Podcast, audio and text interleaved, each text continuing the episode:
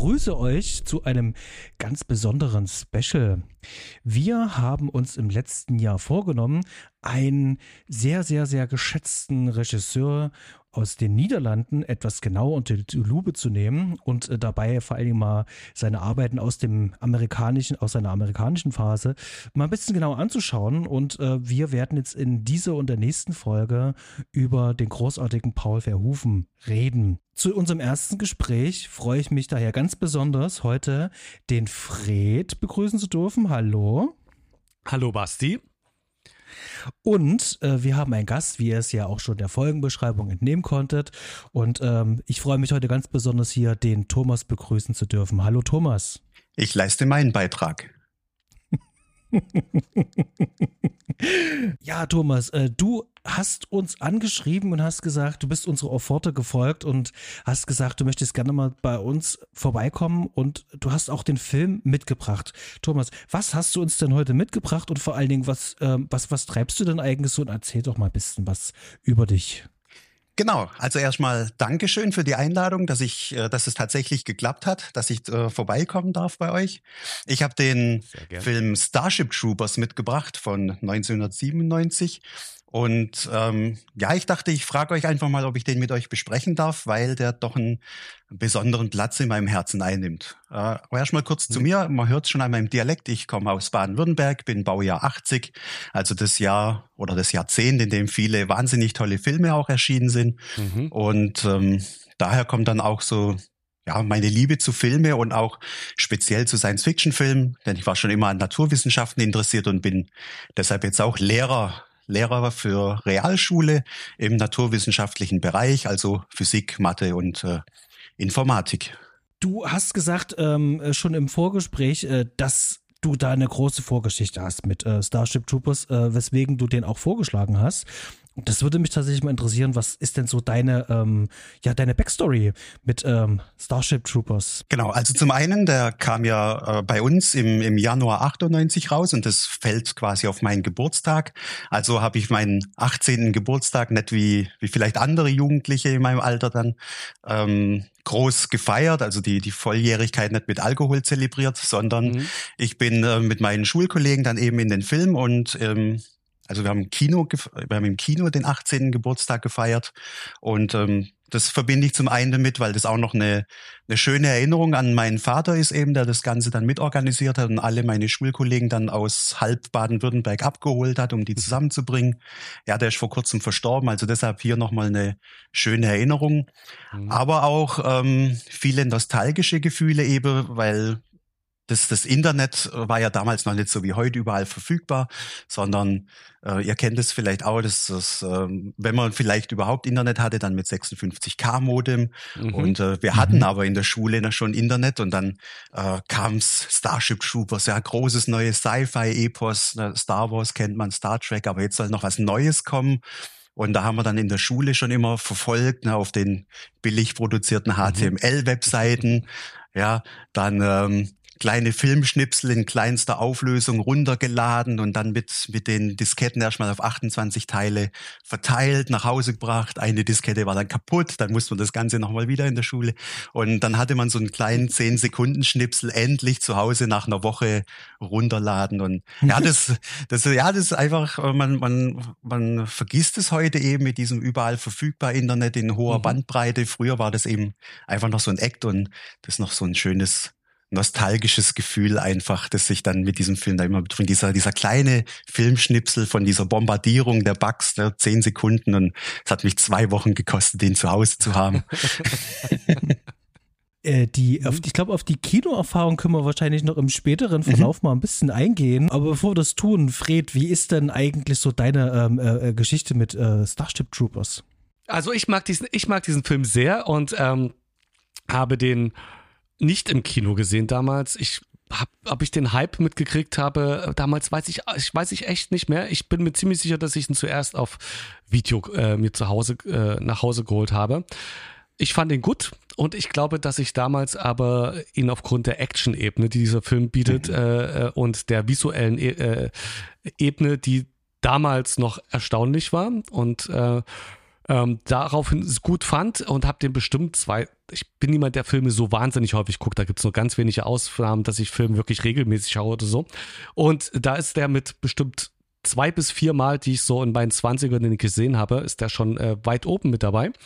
Ähm, hab den dann ein bisschen nach hinten geschoben und gute Erinnerung gehabt und bin dann ähm, bei einem Podcast, den ich kenne, also dem einzigen Filmpodcast, den ich äh, äh, höre, darüber gestolpert. Da haben wir über den Film geredet und äh, von der Satire gesprochen. Und ich, da hatte ich den Film schon bestimmt zehn Jahre nicht mehr gesehen. Das muss vor ungefähr acht Jahren gewesen sein. Und dachte, ah, Satire habe ich den gar nicht in Erinnerung und habe mir daraufhin nochmal geschaut und habe ich äh, gerade bei Basti vorher gesagt, der Film gewinnt einfach mit jedem Schauen dazu mhm. und reift einfach wie so ein guter Wein und äh, wird jedes Mal besser. Und man kann immer, mhm. immer wieder neue Ebenen entdecken und sich einfach über diesen Film freuen. Und er wird nicht langweilig. Basti, ich gebe es an dich mal weiter. Wie bist du an äh, Starship Troopers mit dem konfrontiert? Wir haben damals äh, den, in, Mitte, Mitte, Ende 90er, äh, der kam ja 98 bei uns hier im, in, ins Kino und der hatte auch eine riesengroße ähm, Werbetour. Das heißt, also man wusste schon 97, als der in den Staaten rauskam, wusste man ja hier schon, da kommt irgendwas Großes hier irgendwann bald drüber geschwappt. Äh, Paul Verhoeven mhm. ist ja ein großer Name. Und ich habe damals schon sehr gerne immer Basic Instinct gesehen. Mhm. Äh, ich war so in dem Alter 13, 14 ich und verstehen. ich wusste, dass der Film und das ist das Witzige, äh, was wahrscheinlich so im, im, im, im mhm. pubertierenden Jungen halt nachgesagt wird, ähm, äh, dass es natürlich nur wegen bestimmter Szenen halt ist. Mhm. Ich habe mich tatsächlich schon damals in diesen ganzen Look und diesen ganzen Soundtrack und dieses Look und Feel verliebt. Das, das war schon so, so, so ein Go-To-Film für mich.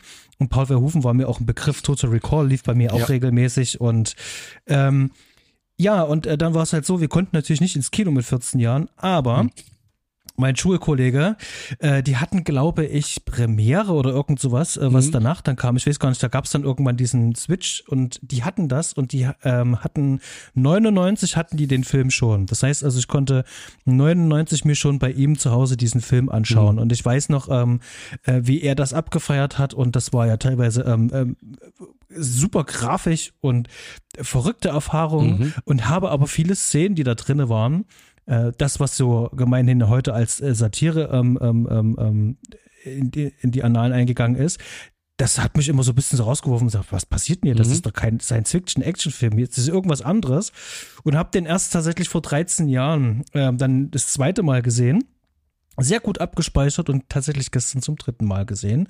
Und ähm, ja, ich war super hooked. Ähm, was für ein Film, was für eine Erfahrung. Und ich freue mich wahnsinnig auf, auf das Gespräch heute. Cool, ich auch. Ja.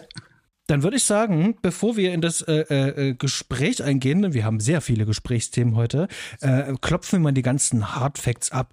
Der Film Starship Troopers ist aus dem Jahre 1997, geht 129 Minuten lang, hat aktuell eine Altersfreigabe von 16 Jahren. Regie führte, wie bereits erwähnt, der niederländische Regisseur Paul Verhoeven. Und das Ganze basiert auf einem Buch. Und zwar vom, äh, das ist der Roman, der heißt auch Starship Troopers mhm. und der ist ähm, von Robert A. Heinlein. Äh, ist die Frage, spricht man das jetzt Heinlein aus dann oder Heinlein. ist das Ro Robert? Genau. Also der wird mit ähm, Arthur C. Clarke und mit ähm, ähm, Isaac Asimov äh, gerne äh, genannt und äh, bildet sozusagen die Speerspitze der äh, englischsprachigen Science-Fiction-Literatur. Zu damaliger Zeit. Genau. Und darauf basiert sozusagen dann auch das Drehbuch, welches der äh, Edward Neumeier mhm. hier verfasst hat. Die Produktion hier wird angegeben, dass es ähm, John Davison und Alan Marshall ist. Jetzt könnte man ja eigentlich gleich mal ein bisschen Trivia einbauen, denn zu dieser damaligen Zeit gab es dort bei ähm, Sony, war das dann schon, gab es äh, wirklich alle drei Monate gab es da Wechsel in der hm. Etage, der Führungsetage. Das heißt also, die Tatsache, dass der Film vor allem auch so teuer ist, ist auch darauf zurückzuführen, dass dieser Film mehrfach so ein bisschen so, äh, der, der, der wurde zwar produziert, aber wurde auch ein bisschen angehalten, weil die sich das Projekt dann äh, anschauen mussten und auch mal nachschauen mussten, wie, wie läuft denn das hier eigentlich, was ist denn das eigentlich, was was haben wir denn hier eigentlich? Und da wurde sozusagen ein bisschen künstlich in die Länge gezogen. Ähm, den Punkt möchte ich nachher nochmal aufgreifen. Ähm, mhm. Eigentlich sind da mehrere Produzenten dran mit beteiligt gewesen, aber zum Schluss war es dann eben halt äh, John Davison und Alan Marshall. Musik, Basil Polidoris, ganz fantastischer Score. Mhm. Da müssen wir nachher unbedingt nochmal drüber reden. Absolut, ja. An der Kamera haben wir den deutschen Kameraveteran, den Just Vacano. Und auch hier werden wir wieder ganz viel zu reden haben. Und am Schnitt ebenfalls ein große Legende, Mark Goldblatt, hat zusammen mit Caroline Ross hier den Schnitt besorgt. So viel dazu. Ähm, Thomas, wer hat denn hier eigentlich in diesem Film alles mitgespielt? Und zwar haben wir da einmal den ähm, Casper Van Dien, mhm der den äh, Johnny Rico spielt.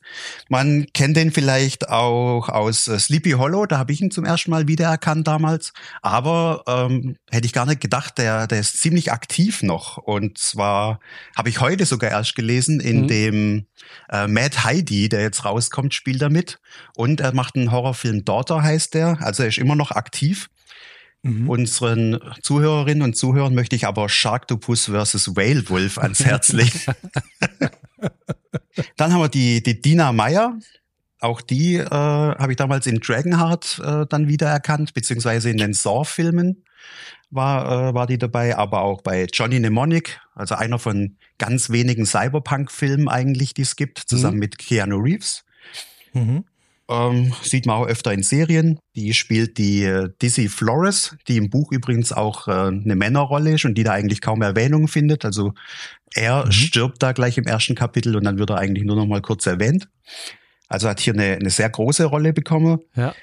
Dann als nächstes haben wir die äh, Denise Richards als äh, Carmen, das Love Interest vom Johnny Rico. Und die kennt man vielleicht aus äh, 007, Die Welt ist nicht genug, wo sie 1999 dabei war. Oder bei Wild Things hatte sie eine sehr sexy Rolle. Und ihr ähm, nicht äh, ähm, ähm, vergessener Auftritt bei Tatsächlich Liebe zum Schluss äh, eine Folge, die aktuell immer noch im Giftschrank liegt. Ähm, ja. wir, wir, wir, wir sind gespannt, in welcher Form dieses Ding irgendwann mal an die Öffentlichkeit gerät. Ja, ich habe mir gewünscht, dass sie gesendet wird. ich habe schon abgestimmt. Mhm. Wir, wir, kriegen das hin, das haben alle positiv abgestimmt dafür. Yeah. Die wollten das alle hören. Sieht also gut aus. Ja, dann ähm, in diesem, in diesem Freunde-Dreieck haben wir noch den Neil Patrick Harris als äh, Carl. Mhm. Den, ja, müssen wir viel zu dem sagen. Also How I Met Your Mother kennt man den ja. Ähm, ich fand ihn noch großartig bei eine Reihe betrüblicher Ereignisse. Genau, die, als, als die, Graf Olaf, ja, da spielt oh, er ja, auch super, ja. Mega gut gespielt, ja. genau. Jetzt gerade Ich fand ihn auch sehr gut bei Gun Girl, fand ich ihn wirklich sehr mhm. stark. Ja, ja, genau. Den habe ich okay. auch letztens gesehen. Das ist äh, von Fincher ähm, mit, mit Ben Affleck. Ja. Ähm, großartiges, äh, einfach hochspannendes, fieses, was, ja, Thriller. Krasser, ja. böser Thriller. Ihm, ja, sehr, sehr böse. Will ja gar nicht so viel sagen, aber da hat er eine sehr äh, markante Rolle, die er da spielt. Genau. Ah, okay. Schaut dir, schaut dir den an. Großartiger Film. Ja, hab den schon auf der Watchlist, weil ich neulich eine, ähm, ja, eine Doku über David Finchers ähm, Regiestil ja, da lohnt sich so und so eigentlich alles von dem. Ja, auf jeden Fall. Ich mag den auch total. Ja, dann ganz groß für, für uns zumindest, für unseren Jahrgang noch Clancy Brown als mhm, äh, mhm. Sergeant Sim. Es kann nur eingeben. Ja, auf jeden Fall, genau. Bei Highlander war er dabei. Ich habe aber noch ein bisschen recherchiert, auch bei Die Verurteilten, mhm. der ja, glaube ja. immer noch Top 1 ist auf äh, IMDb. Bei, ja.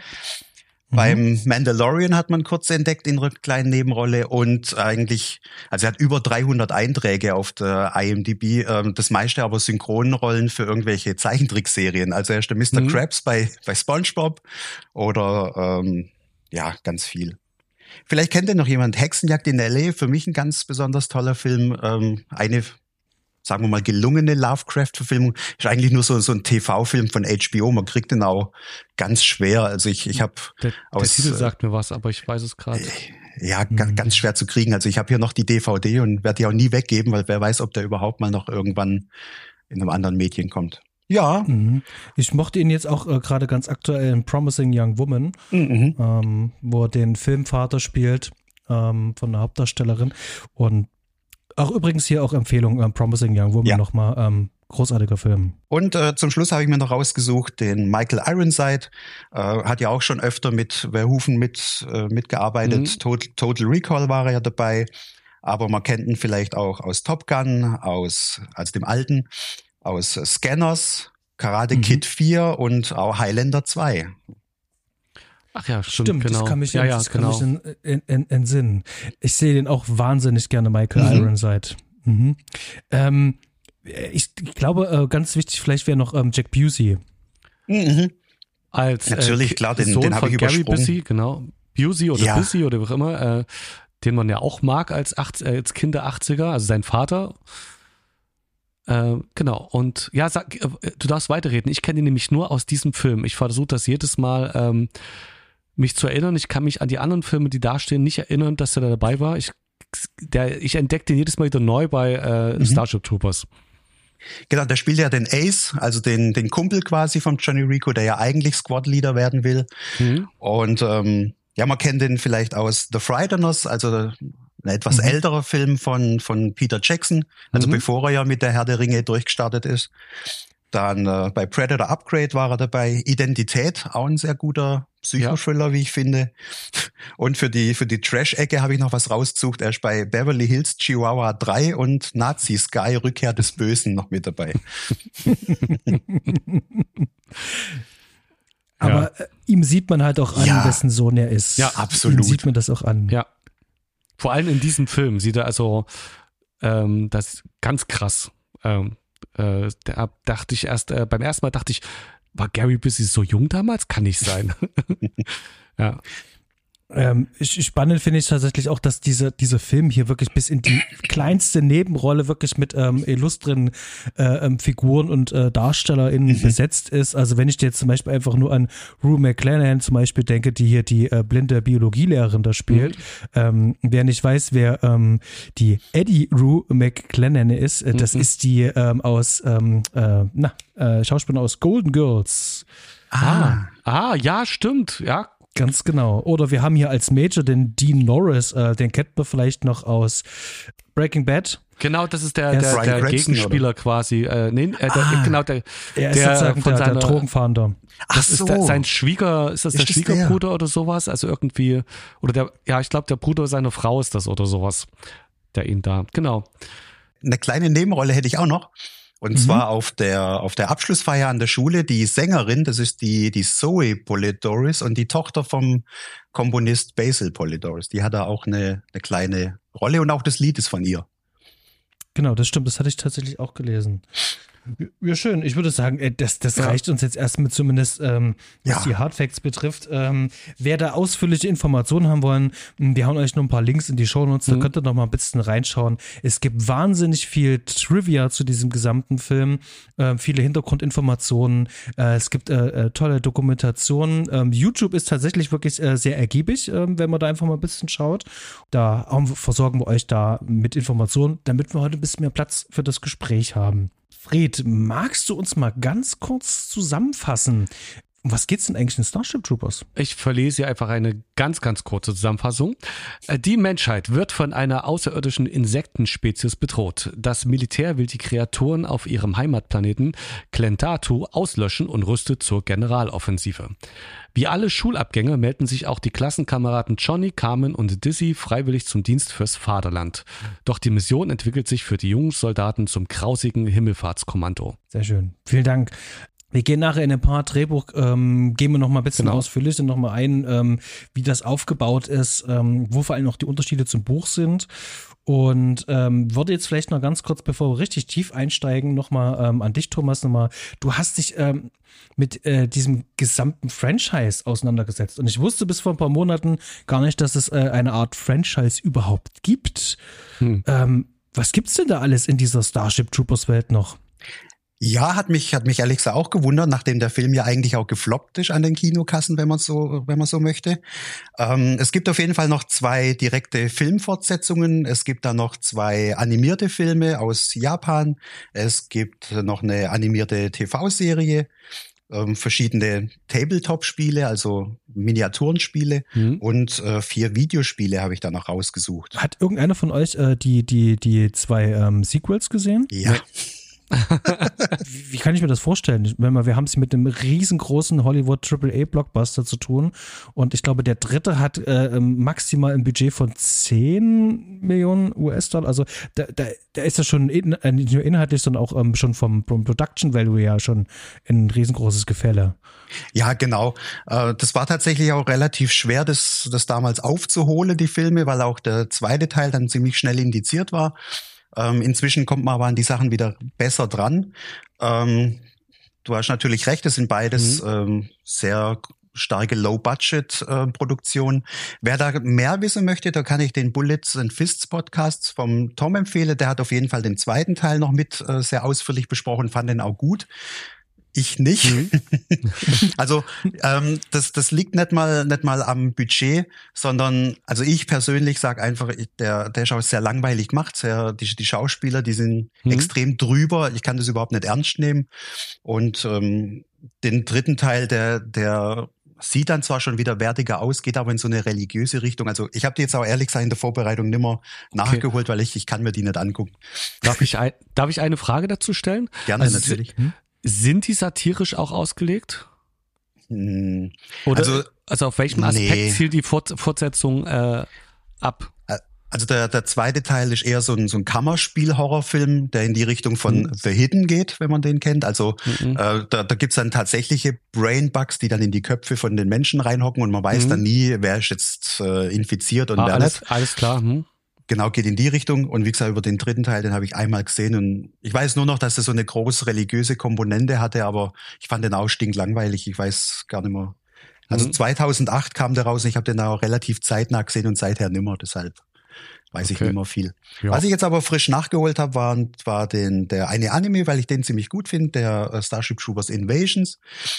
Der ähm, ja in diesem in diesem Animationsstil auch von den von den Resident Evil Filmen ist. Mhm. Ah, jetzt habe ich den Namen vom Regisseur vergessen. Ak, ak, ja.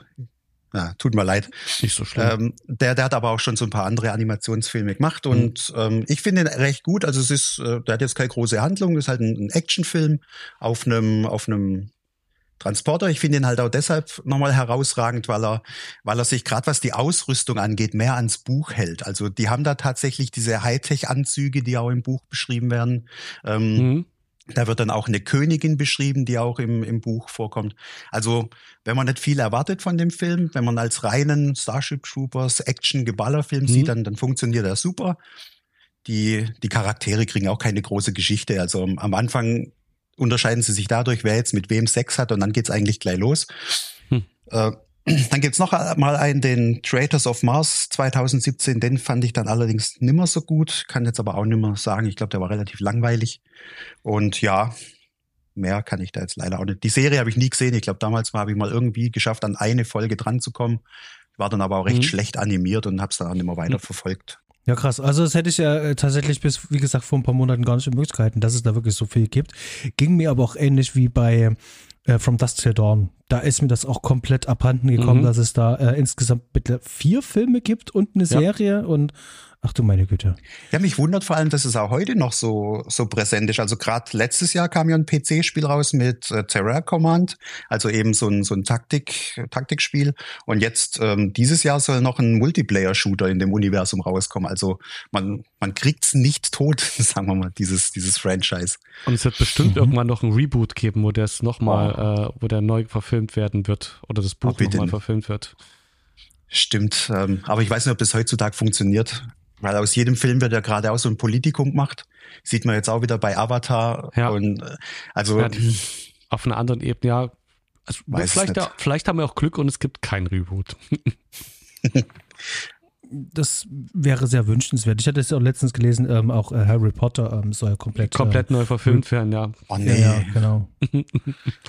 das wird heute nicht unser Thema sein und mhm. Äh, damit würde ich auch einfach sagen, lass uns mal tief in den Film eintauchen und vielleicht mit dem ersten großen Kapitel anfangen, nämlich mit dem Drehbuch. Und äh, da müssen wir ein bisschen, äh, einfach ein bisschen früher ansetzen, denn dem äh, Paul Verhoeven, dem ist dieses, äh, dieses Buch von, von, von Heinlein ähm, so ein bisschen so angetragen worden und sagen, hier, ähm, das, das, wollen wir machen. Da wollen wir ein riesengroßes Science-Fiction-Epos machen. Mhm. Und du hast ja schon Robocop gemacht und du hast schon Total Recall gemacht. Und ähm, hier bietet sich ganz viel Möglichkeit. Und Verhoeven hat dann tatsächlich drüber nachgedacht, Moment mal, der Heinlein, ähm, der hat er aber dann eben halt doch ähm, nicht so die ganz weißeste Weste, denn mhm. Ähm, seine Werke, gerade seine letzten und ganz besonders diese Starship Troopers, wird als ähm, militärverherrlichend und ähm, als ähm, faschistisch auch ähm, eingestuft und äh, ist dann natürlich auch ein bisschen in Kritik geraten, auch schon zu Lebzeiten. Und ähm, ja, Verhoeven hat sich dann gedacht, ähm, naja, wir können ja diese Welt nehmen, aber ich möchte die ganz gerne karikieren, beziehungsweise ich möchte die ähm, satirisch äh, auseinandernehmen wenn man diese ganzen Komponenten hat, wir sind Mitte der 90er, wir haben jemanden, der im Hollywood etabliert ist und wirklich ganz viel Geld und Asche mit seinen großen Filmen gemacht hat. Robocop, Basic Instinct, Total Recall. Und ihm wird jetzt sozusagen so ein Drehbuch für so eine riesengroße martialische Science-Fiction-Schlacht äh, angetragen.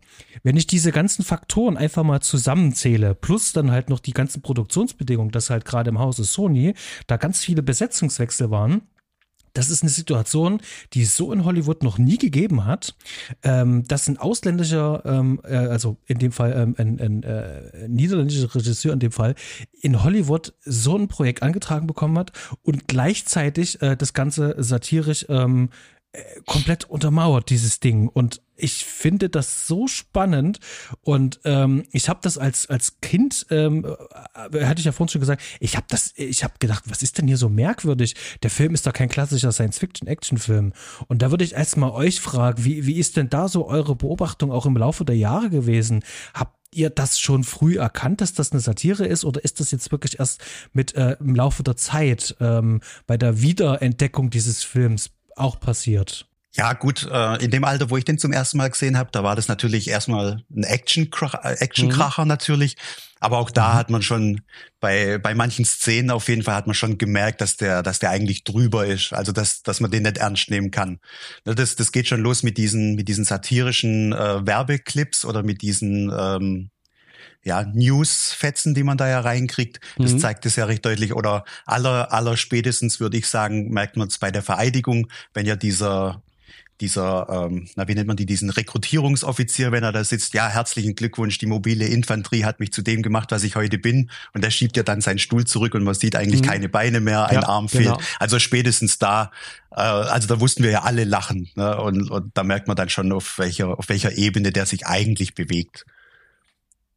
Mhm. Na, bei, äh, ich weiß es halt nicht mehr so genau, weil es einfach viel zu lange her ist mhm. und ich ja, ja, ich speichere das nie so detailliert, sondern habe den einfach nur als, ich habe ihn gern gesehen, abgespeichert.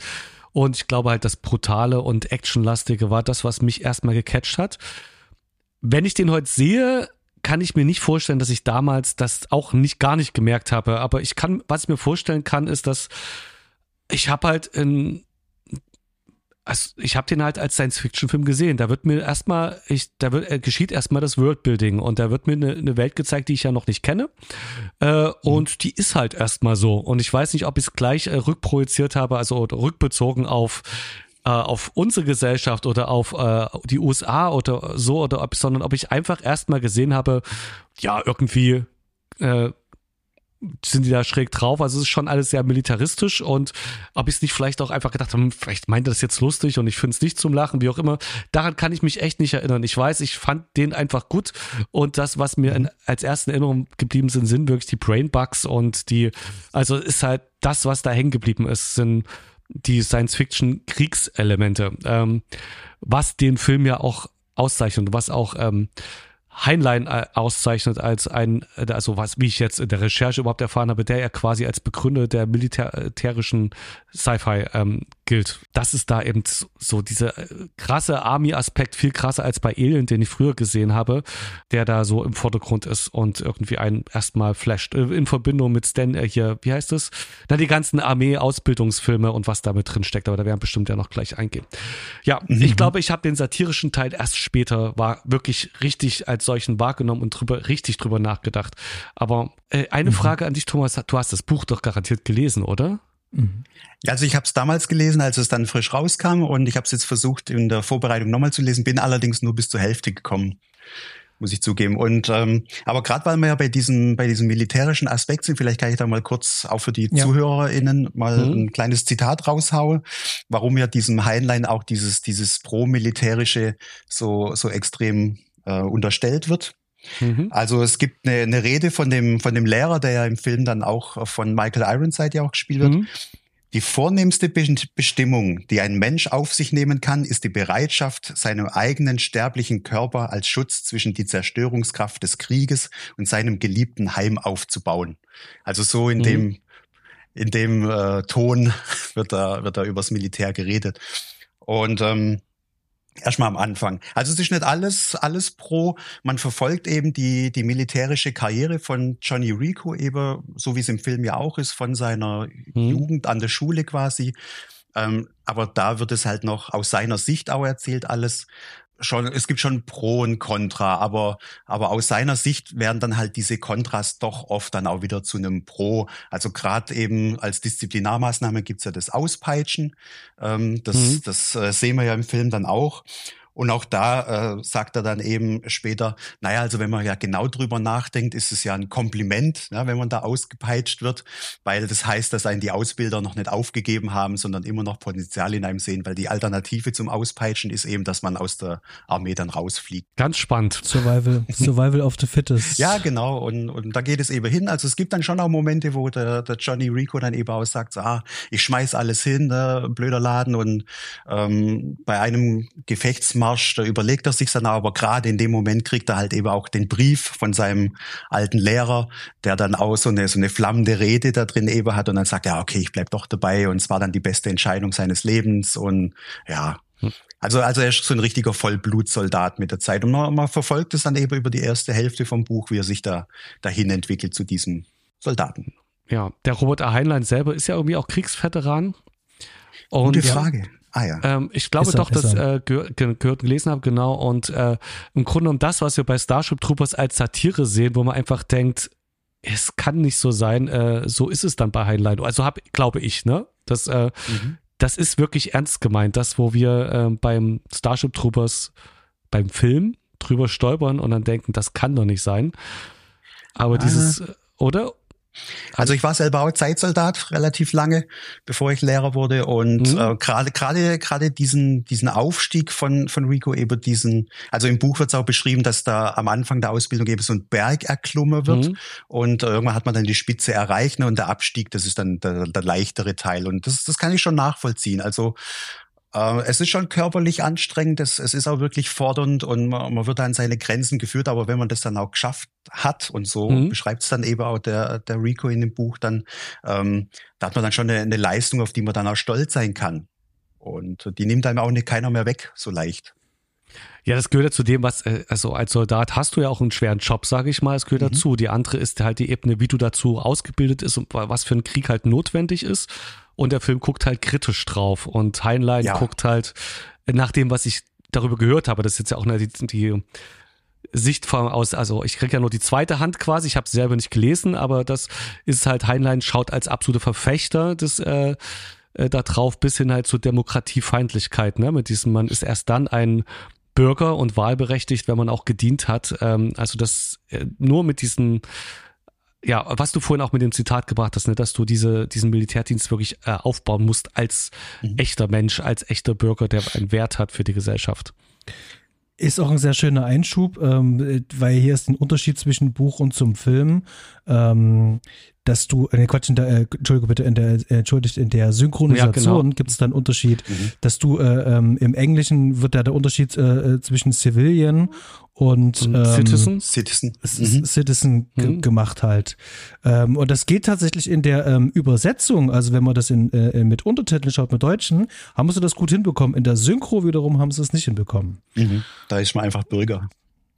Genau, in der deutschen Synchro, ich habe mir die nicht nochmal extra angeschaut, aber da ähm, äh, vielleicht geht da dann auch ein bisschen was verloren, wo wenn man es in der deutschen Synchro schaut und die, gar nicht den satirischen mhm. Aspekt vielleicht so sehr mitkriegt, weil da einiges genau von dieser krassen äh, ähm, von der Bedeutung, also was von der Demokratiekritik äh, in dem Film verloren geht, weil das ähm, der, äh, irgendwie, ich habe mir nur mal die, das Transkript angeschaut von einer Stelle, ich glaube, ich glaube entweder von, von dem Ausbild, also von dem Lehrer oder von der Biologielehrerin, eins von beiden, wo die was sagen, wo man dann richtig komplett eine andere Bedeutungsebene hat im Deutschen, in der deutschen Synchron. Also mhm. Empfehlung auf jeden Fall an alle, das in der englischen Originalfassung zu schauen, den Film. Den Film gibt es auch ähm, wirklich in dieser ähm, ähm, Blu-ray-Fassung äh, aktuell zu bekommen, Universal. Die gibt es wirklich für einen schmalen Taler und die ist auch ungekürzt. Mhm. Ähm, der Film war eine Zeit lang ja wirklich auch indiziert. Mhm. witzigerweise ist im Fernsehen ist dieser Film ähm, äh, geschnitten gezeigt worden, aber das sind bloß die Gewaltszenen rausgeschnitten wurden, allerdings nicht die, äh, ich sag mal, ähm, ähm, ähm äh, das, was, was den, ähm, den Zensurbehörden eigentlich eher auf den Magen gestoßen ist, äh, dass der Film ja so ähm, ähm, äh, ähm, faschistisch eben halt wäre. Und das wäre vielleicht mal so ein erster Punkt eben halt der, äh, der zeitgenössischen Kritik ist der Film ja tatsächlich abgewatscht worden ähm, als äh, Faschistoid, als ähm, äh, also gerade auch im Verhufen wurde das halt auch nachgesagt, dass er auch ähm, äh, neofaschistische Züge halt hat und diesen Film halt auch ähm, mhm. junge Menschen damit beeinflusst. Und wenn man aber die Biografie von Paul Verhoeven kennt, ja. wie er aufgewachsen worden ist. Im besetzten Niederlande ist er ja aufgewachsen, hat das alles noch mitbekommen, mehr oder weniger, und ähm, hat dann ganz anderen Bezug dazu. Und schaut man sich seine Filme an. Und man muss ja eigentlich, wenn man genau schaut, äh, sich nur Robocop anschauen. Dann mhm. weiß man ja eigentlich, was er von diesem ganzen System ja hält. Und äh, dass man das damals nicht äh, äh, gesehen hat. Es gab ganz wenige, ich musste wirklich lange ähm, äh, nachforschen, es gab ganz wenige zeitgenössische Kritiken, die das verstanden haben, die mhm. diesen satirischen mhm. Aspekt hier komplett erkannt haben. Und ähm, ich finde das fast schon äh, krass, dass man erst so viele Jahre später auf den Trichter kommt, oh, der hatte das vielleicht auch anders gemeint, denn in Interviews hat das ja auch gesagt und er sagt es ja auch bis zum heutigen Tag, ja. er sagt dort einfach so, das ist hier eine Satire. Hier geht es darum, Imperialismus äh, mit dazugehörigen Kolonialismus, Faschismus und Anti-Intellektualismus hier sozusagen einfach mal ähm, äh, zu, zu entblößen und äh, das äh, zu demaskieren, sagen, wie, wie einfach das eigentlich ist. Wir folgen hier ähm, in, als eine Heldengeschichte, eine Heldenreise. Mhm. Wir folgen hier dem Held, wie der hier äh, äh, aufgebaut wird. Und das ist ein faschistisches System. Und wenn ihr Spaß daran habt, dann hab ich Spaß dran, weil es funktioniert hat. Und das mhm. ist, ähm, das ist ganz großartig, weil der Film zu jeder Zeit auch klar macht, ähm, ich lache hier auch über euch und ich lache auch vor allem auch über euch Amerikaner. Ihr habt mir hier Geld gegeben. Ihr habt mir 100.000 US-Dollar gegeben, damit ich euch einen Spiegel vors Gesicht halten kann. Und das ist, das ist und ich finde das so schön, wenn er das äh, selber ähm, äh, in, in Interviews mhm. sagt. Ich habe jetzt sehr viele Interviews ähm, gesehen. Ich werde auch mal in die Shownotes mal äh, ein sehr schönes, ähm, mhm. ähm, beziehungsweise zwei sehr schöne verlinken. Äh, das macht wahnsinnig Spaß, ähm, wenn er da so eine Podiumsdiskussion hat und äh, genau darüber spricht. Und das ist wirklich sehr schön. Wie, wie ging es euch denn damit? Da kommen wir auf jeden Fall an einen Punkt, den, äh, eine Frage, die ich eigentlich gerne an euch stellen würde, zur Klärung vorlegen würde im Verlauf unseres Gespräches. Ähm, woran kann ich an diesem Film, wenn ich nur den Film schaue, erkennen, wo ist es Satire oder wo könnte der das auch ernst meinen, wie der Robert Heinlein.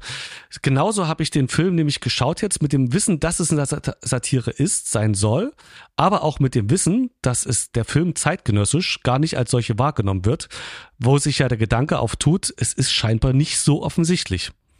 Äh, bei da, also wenn Leute damals 1997 den Film gesehen haben und dann äh, Herrn Verhoeven vorwerfen, der ist Faschist, faschistoid, müssen die Leute entweder doof sein oder es gibt oder dem Film fehlen eindeutige Signale oder ist oder es ist schwer zu erkennen an dem Film, wenn ich den schaue, ob der das nicht tatsächlich ernst meinen könnte.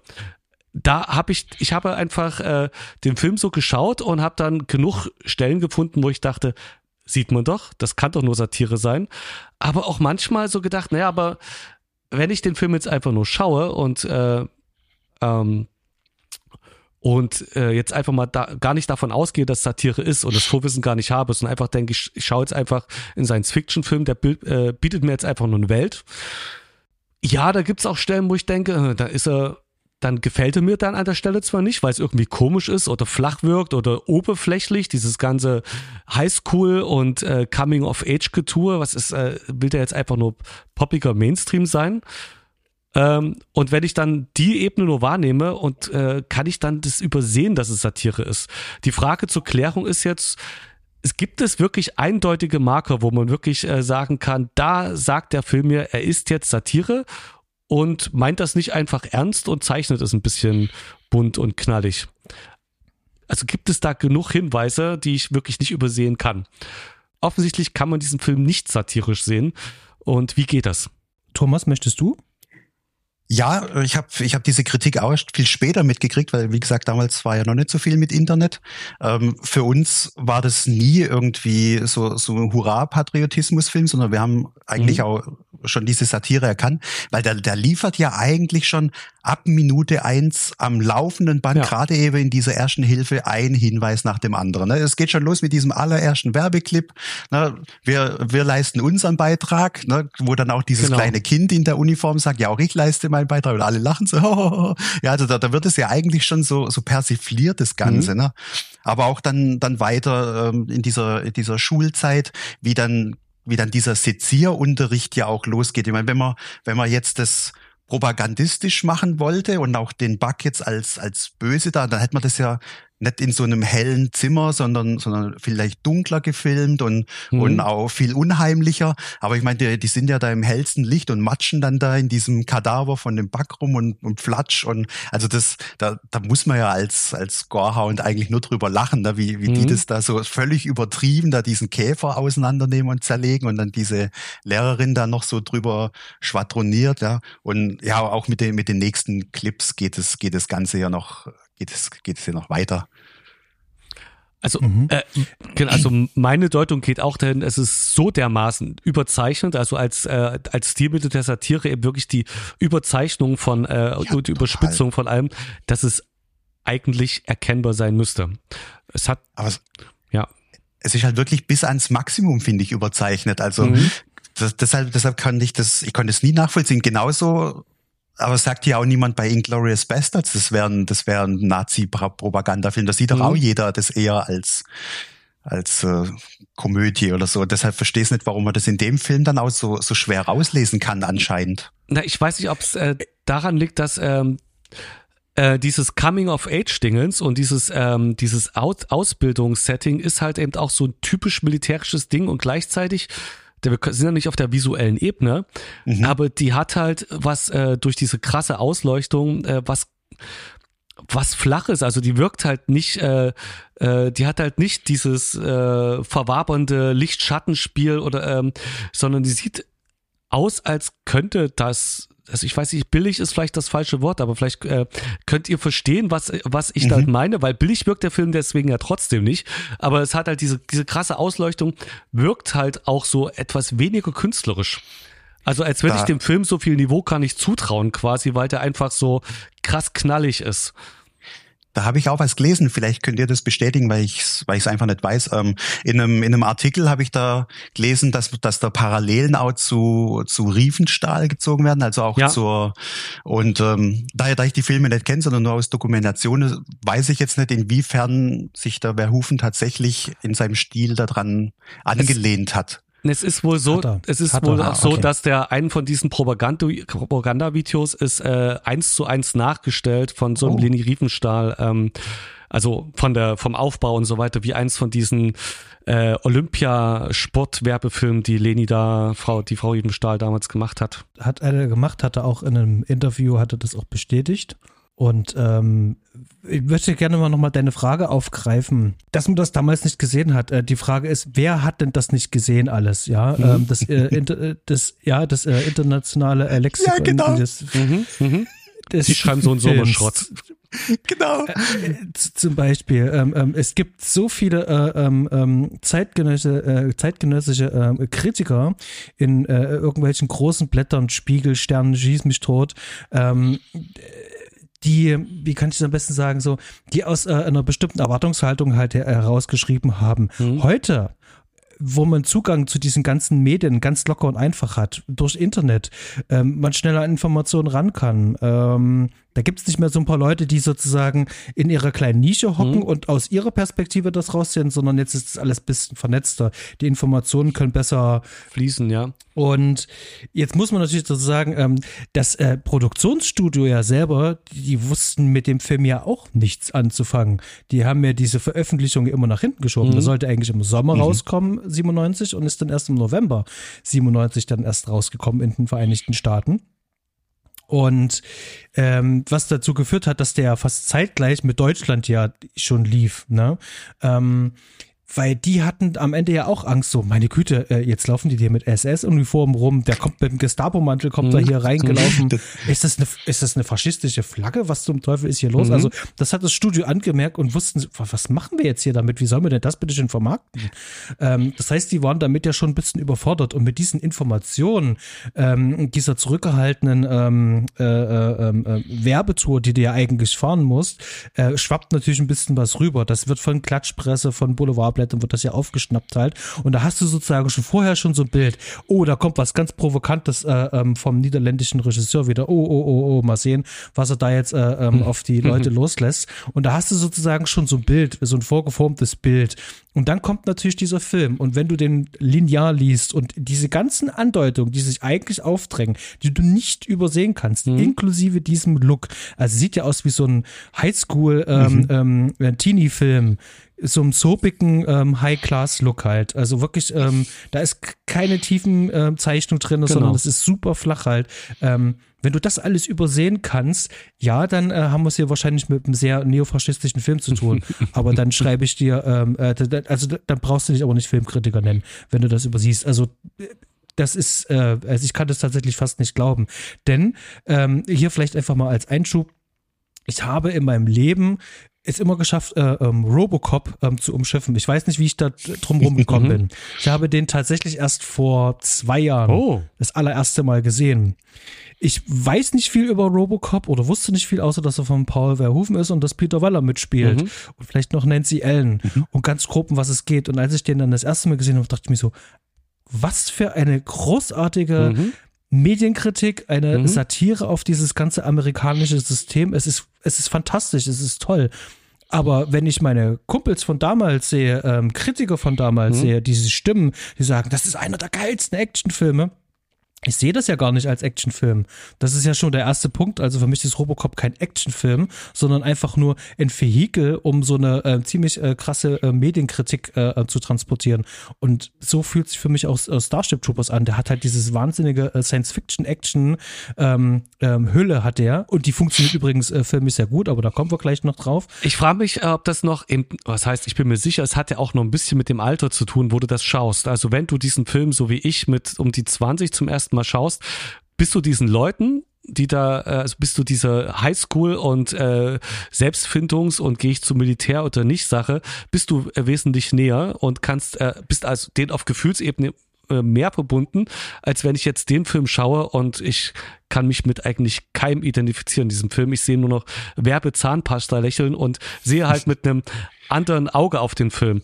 Auch bei Robocop ähnlich. Bei Robocop kam ich in Verbindung mit den Trickfilmen, die es dazu bei, keine Ahnung, RTL 2 mhm. oder sonst was liefen und habe das als Kind halt als Robocop als Superhelden quasi gefeiert, habe dann den Film gesehen und habe den beim ersten Mal sehen natürlich auch als Actionfilm gesehen äh, als mit 17, 18, 19, keine Ahnung, da ähm, als super düsteren, brutalen, äh, klar kriegt man diese Kritik so ein bisschen mit, aber es, jetzt schauen wir halt mit in unserem Alter anders drauf und ähm, schauen auch ja so und so mehr hinter die Kulissen und was könnte der Regisseur sich da gedacht haben und entdecken Filme vielleicht äh, das einfach besser, was natürlich Kritiker, die vor allem in der Bundesmedienstelle oder sonst wo sitzen, um dann diesen Film zu äh, äh, infiltrieren, wie ist es nochmal, ähm, indizieren, diesen Film zu indizieren, aufgrund, äh, weil er zu faschistoid ist.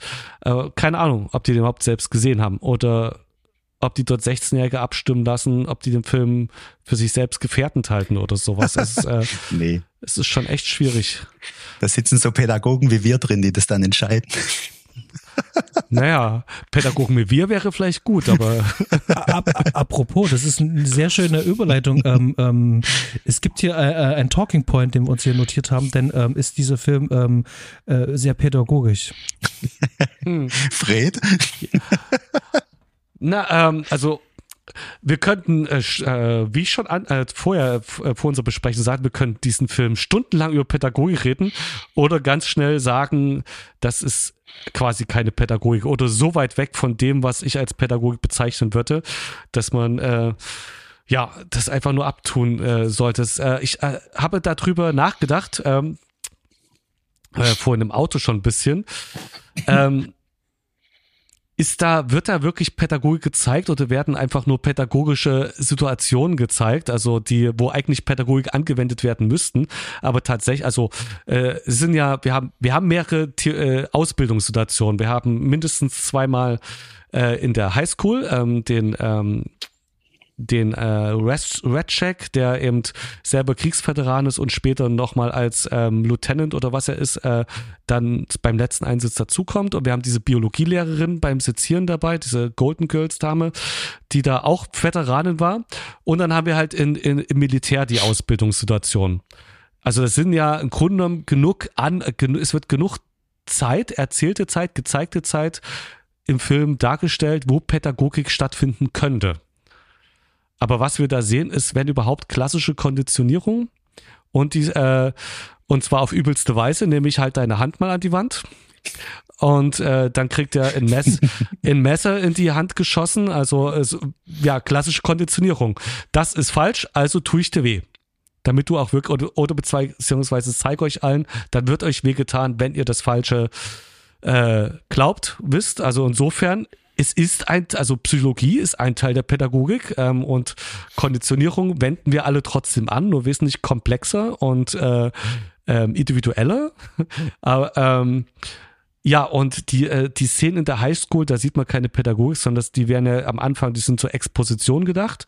Also da wird der Lehrer nur dazu benutzt, äh, die Geschichte, also den da wird über das System, also die, das die Worldbuilding quasi ähm, hochgefahren und äh, da werden ja nur ganz kleine Einsprengsel. Ähm, also was wir da se sehen ist im besten Fall das Faschistoide, aber auch aus, äh, sagen wir aus diktatorischer Sicht. Wir haben es ja im Kommunismus genauso in DDR und äh, in der Sowjetunion gehabt, so wie Bildung aussehen sollte. Also der, der, der Schüler wird äh, gleichgeschalten, ähm, um dem System zu dienen und genau und äh, um halt selbst zum Insekt zu werden, quasi zur, zur Ameise, die einfach sich selbst aufgibt im, äh, im System. Also das ist, das Ziel ist erkennbar, aber ja, das ist jetzt äh, meine Schnellanalyse, die nicht groß äh, drüber nachgedacht ist. Aber da du ja auch Pädagoge bist, Thomas, und vor allem auch eher in der, in der Altersklasse unterwegs bist als ich, ich habe ja eher so nur mit Erst- und Zweitklässlern zu tun.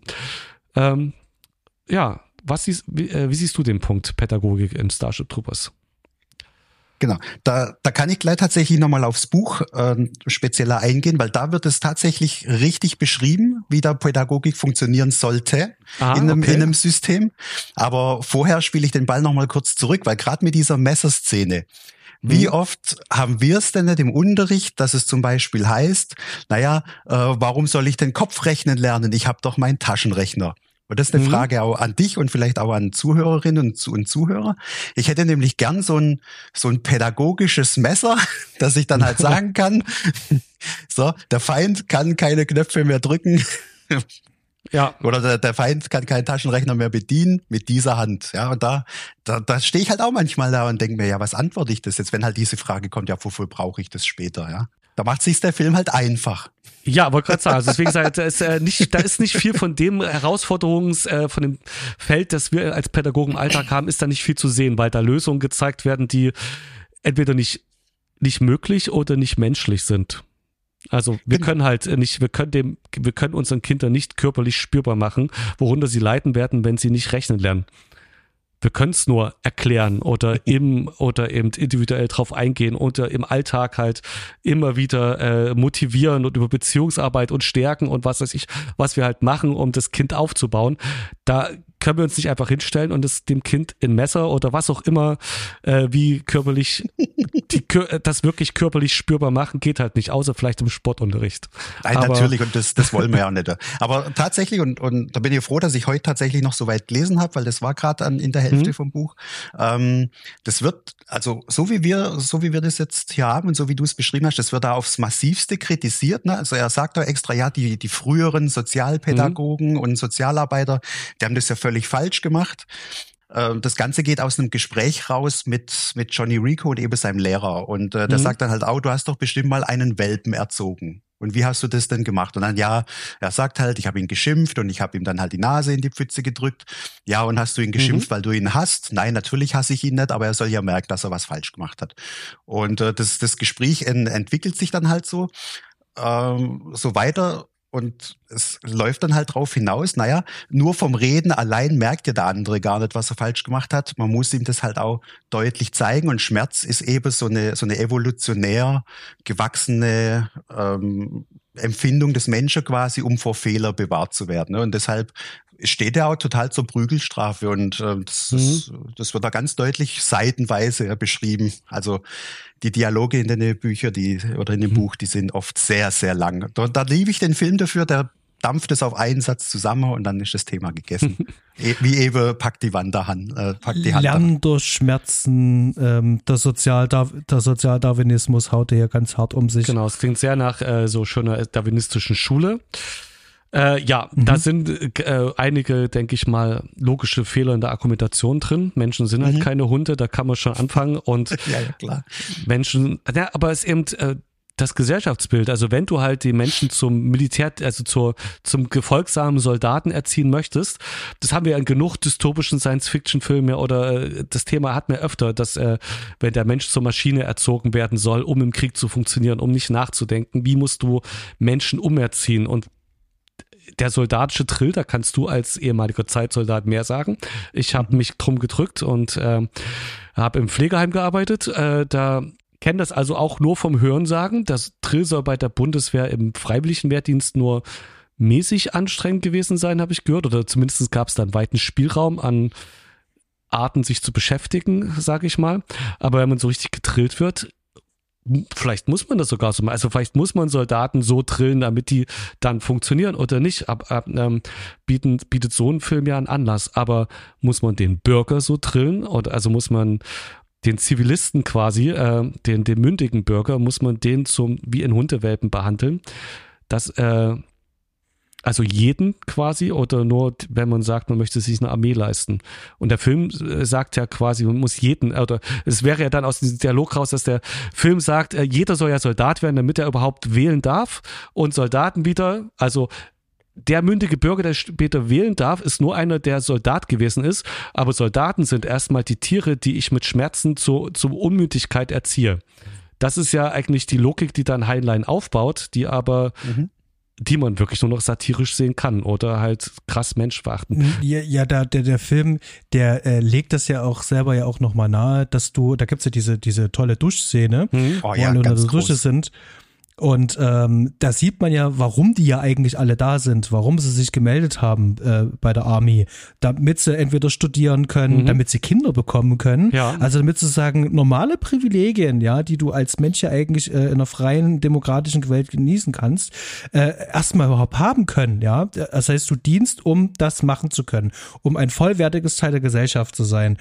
Und äh, ich finde das ja auch sehr schön. Was ich übrigens auch in dieser Szene, um die gerade mal ein bisschen zu highlighten, äh, auch besonders toll finde, mhm. ähm, das sagt äh, auch äh, Verhufen selber auch in Interviews, dass er in diesem ähm, faschistischen Paradies, was er da gezeichnet hat, äh, nach Vorgaben von Heinlein, halt einfach, ähm, dass alle equal sind. Also, mhm. dass es egal ist, ob du Mann oder Frau bist, es spielt überhaupt gar keine Rolle. Die sind ja auch da alle nackt da halt in dieser, ähm, diese Szene. Ich finde, das, das ist tatsächlich so ein, so ein, so ein, äh, wo er dieses, ähm, was er die ganze Zeit etabliert, so ein bisschen auch gleichzeitig wieder unterwandert. Und ich finde das äh, mhm. auch sehr schön gezeichnet. Äh, Thomas, du wolltest noch was dazu sagen.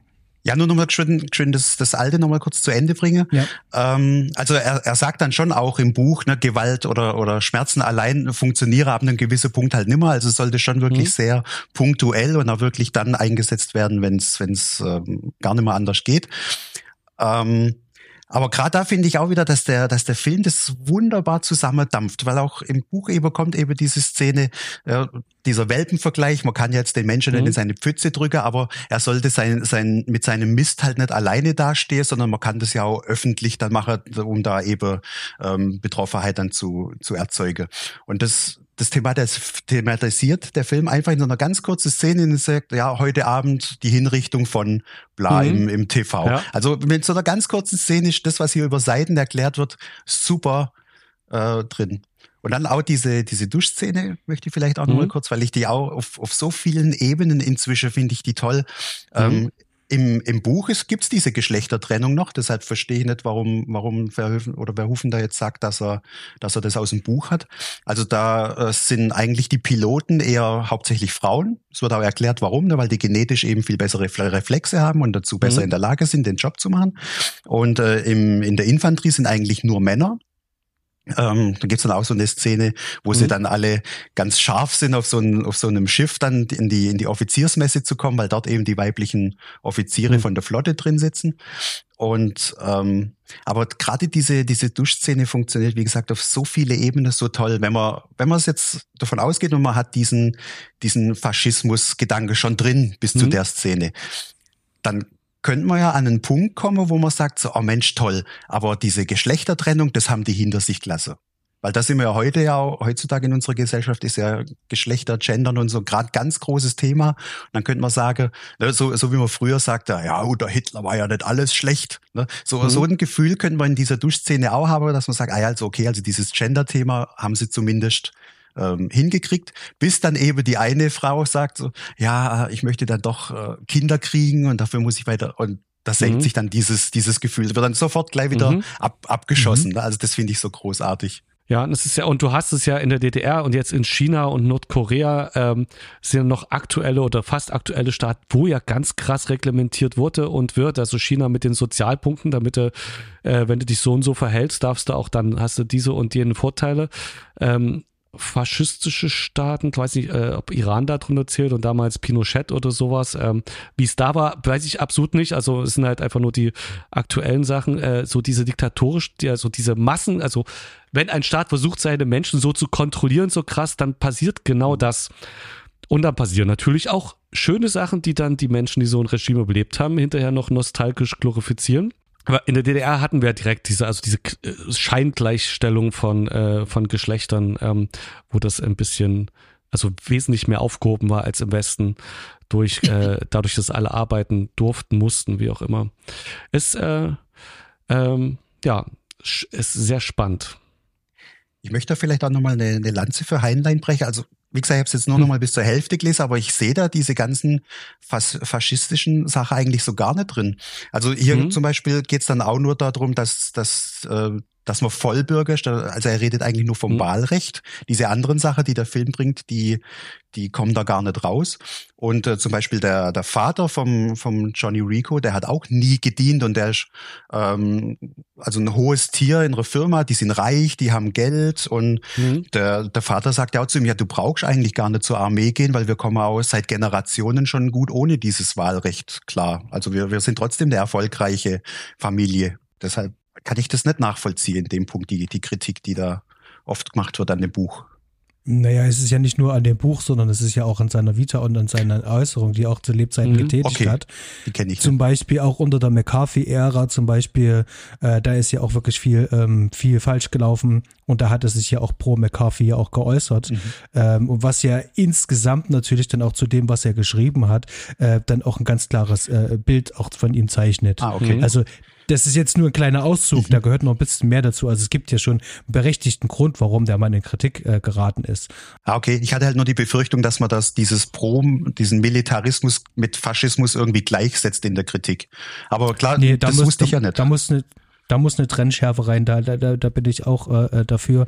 Allerdings muss man dazu sagen, äh, dass hier ähm, der, der, der Verhoeven ist ein Künstler mhm. und äh, das ist seine äh, Art und Weise, das alles einzudampfen und er möchte da eben ja. halt auch ähm, äh, den, den Imperialismus, ähm, den Faschismus und den Anti-Intellektualismus, das wird ja alles so zusammenbringen und äh, das kannst du ja auch nur in dieser Form so überspitztheit machen. Da kommt ein bisschen was zusammen mhm. und ich finde es aber auch gut, äh, um nochmal die Duschszene äh, aufzugreifen, wie er das dann selber dann auch noch immer so ein bisschen so, ähm, so, so, so einen Schwung reinbringt, dass du nicht mhm. selber so ein das ist aber jetzt ganz schön dystopisch eigentlich und nee, gar nicht, sondern ähm, der nimmt das, ähm, du nimmst es mit zum Augenzwinkern auch alles wahr. Mhm.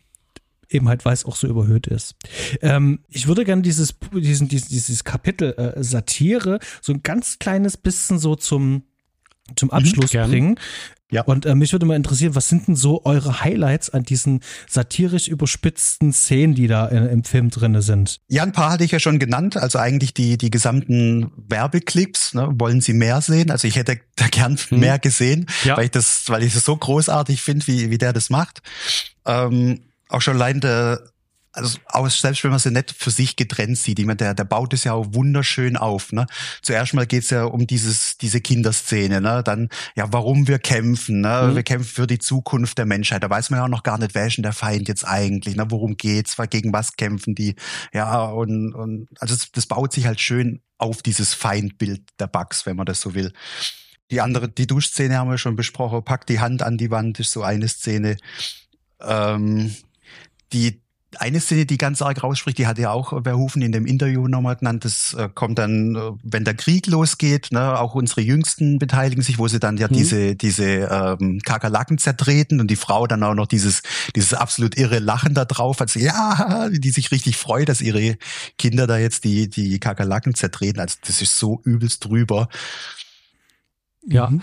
na die, äh, die Szene, was was mir mit dem äh, jetzt beim gerade gestern mit dem Wissen, das ist eine Satire, was äh, mich, mir Mhm. ganz krass da noch aufgefallen ist, dass in den ganz normalen äh, im ganz normalen Verlauf, die lächeln die ganze Zeit und sind Ja. glücklich über jeden Scheiß, der passiert. Aber richtig penetrant. Da kann gerade das Schlimmste passieren, wo jeder andere am Boden zerstört werden. Die grinsen sich zu. Weißt, da wird einer verprügelt, da wird beim, beim, äh, da wird äh, gleich am Anfang äh, bei der Ausbildung einem der Arm gebrochen. Dann kommt aber Dizzy heißt sie, glaube ich, an und dann grinsen sie sich erstmal zu. Die, äh, im- Sanitäter. Sand, genau, das, ähm, es wird, es ist alles immer großartig und äh, wenn, äh, wenn die im Raumschiff sind und hier Dennis Richards, da war irgendeine, auch irgendeine, irgendeine Krisenszene gerade oder irgendein komisches Patriotismusgespräch und die dreht sich mit einem Zahnpasta lächeln um und äh, sagt irgendwas Tolles. Oder ganz am Schluss, wo dieses ähm, ah, oder relativ am Schluss, ich weiß nicht, äh, da sind ja diese Szenen mit hier, das ähm, Ah, das wollte ich ja merken, jetzt habe ich es vergessen. Das sind ja die Sachen mit dem, das würde er auch für mich tun. Irgendwie war da, das sind so eine Rückbezüge irgendwie, das haben die gerade eine furchtbare Schlacht geschlagen und alle hunderttausende Leute sind gestorben und die lächeln sich irgendwie zu, ja, also, also so irgendwie so ganz, keiner ist am Boden zerstört oder sowas von denen, sondern die wirken wie Gehirn gewaschen die ganze Zeit. Also es, äh, das, wenn man das einmal so sehen möchte, fällt einem das auf. Da werden eigentlich so gut wie keine negativen Gefühle gezeigt, außer direkt Schmerzen, weil man aber gerade auseinandergerissen wurde. Also wirklich äh, auf übelste Weise. Ansonsten immer grinsen und immer ist alles toll.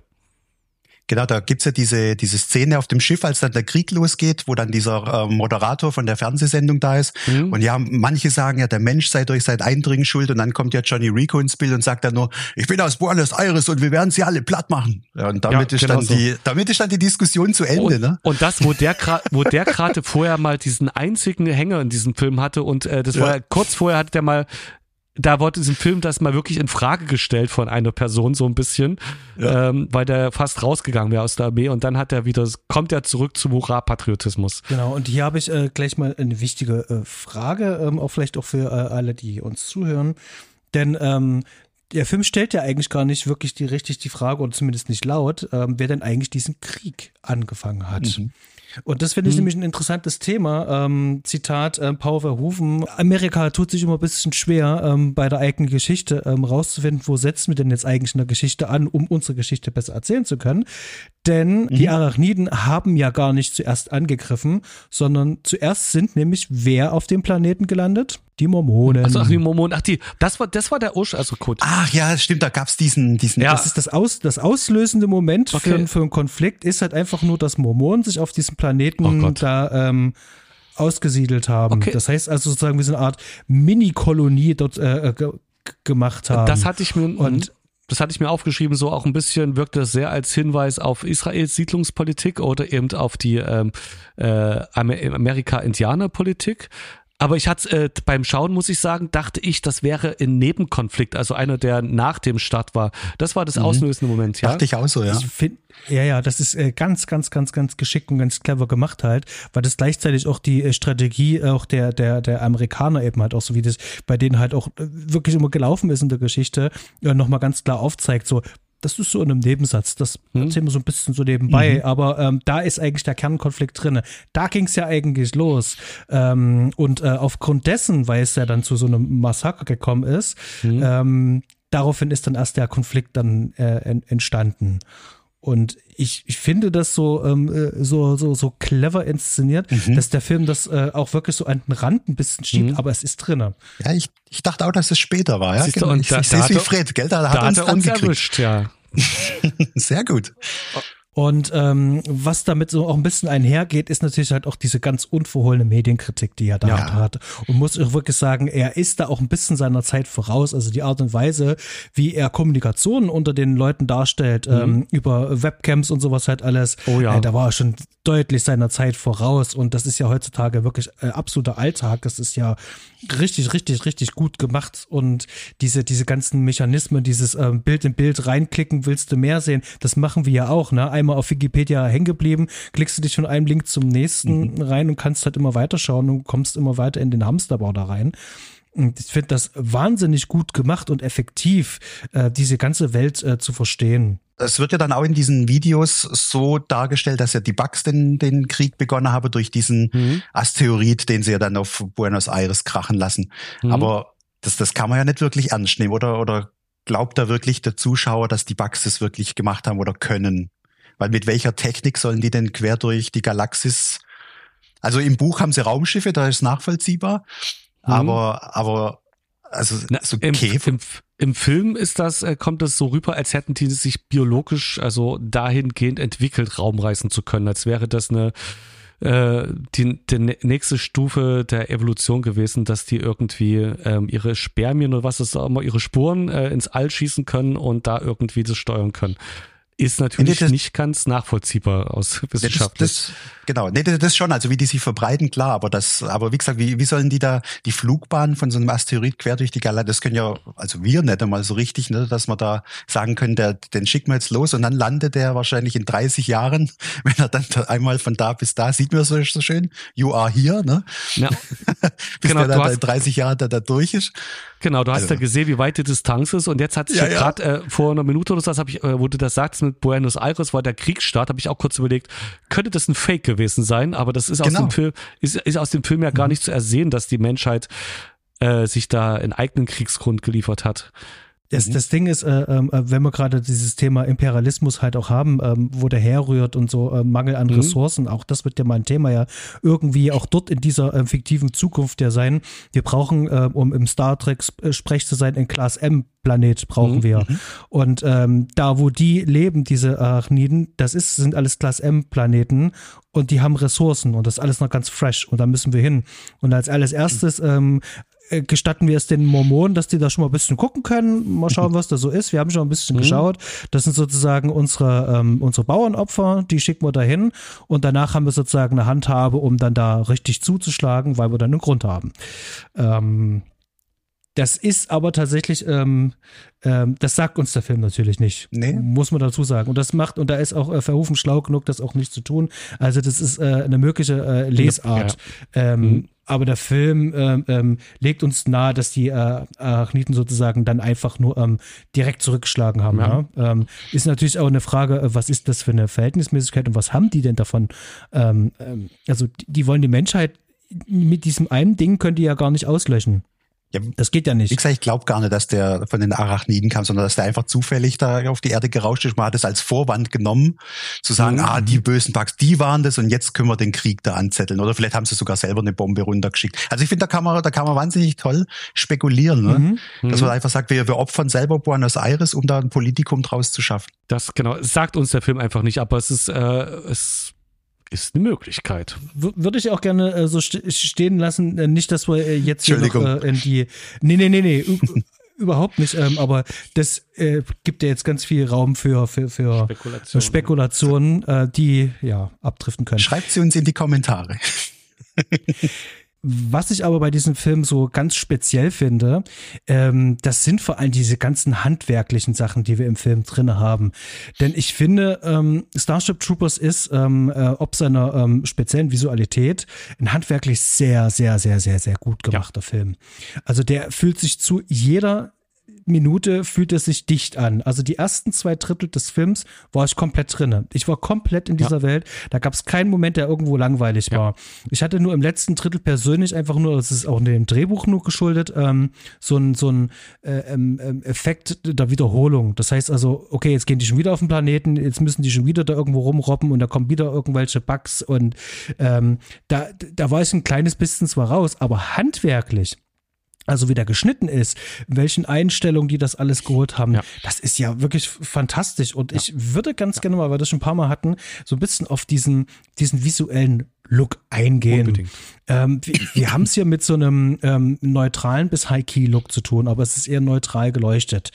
Ähm, und das Ganze, ich hatte es schon gesagt, das erinnert ein bisschen so an diese Teenie-Komödien, äh, ähm, diese äh, Coming-out-of-Age, äh, ähm, Highschool-Geschichten mhm. und all sowas halt.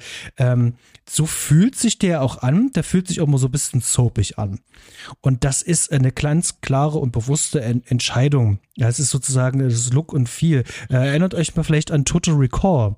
Der hatte ja auch so einen ähnlichen Look. Oder was mir einfällt, Demolition Man, der ja nun mal nicht von Paul Verhoeven ist, der wirkt auch so krass äh, relativ hell und mhm. nicht, äh, ne? aber nicht, nicht in, in, Gänze. Also der hat äh, ähm, feinste Abstufung noch, Demolition Man. Ist, ist, ist wirklich noch ein bisschen was anderes.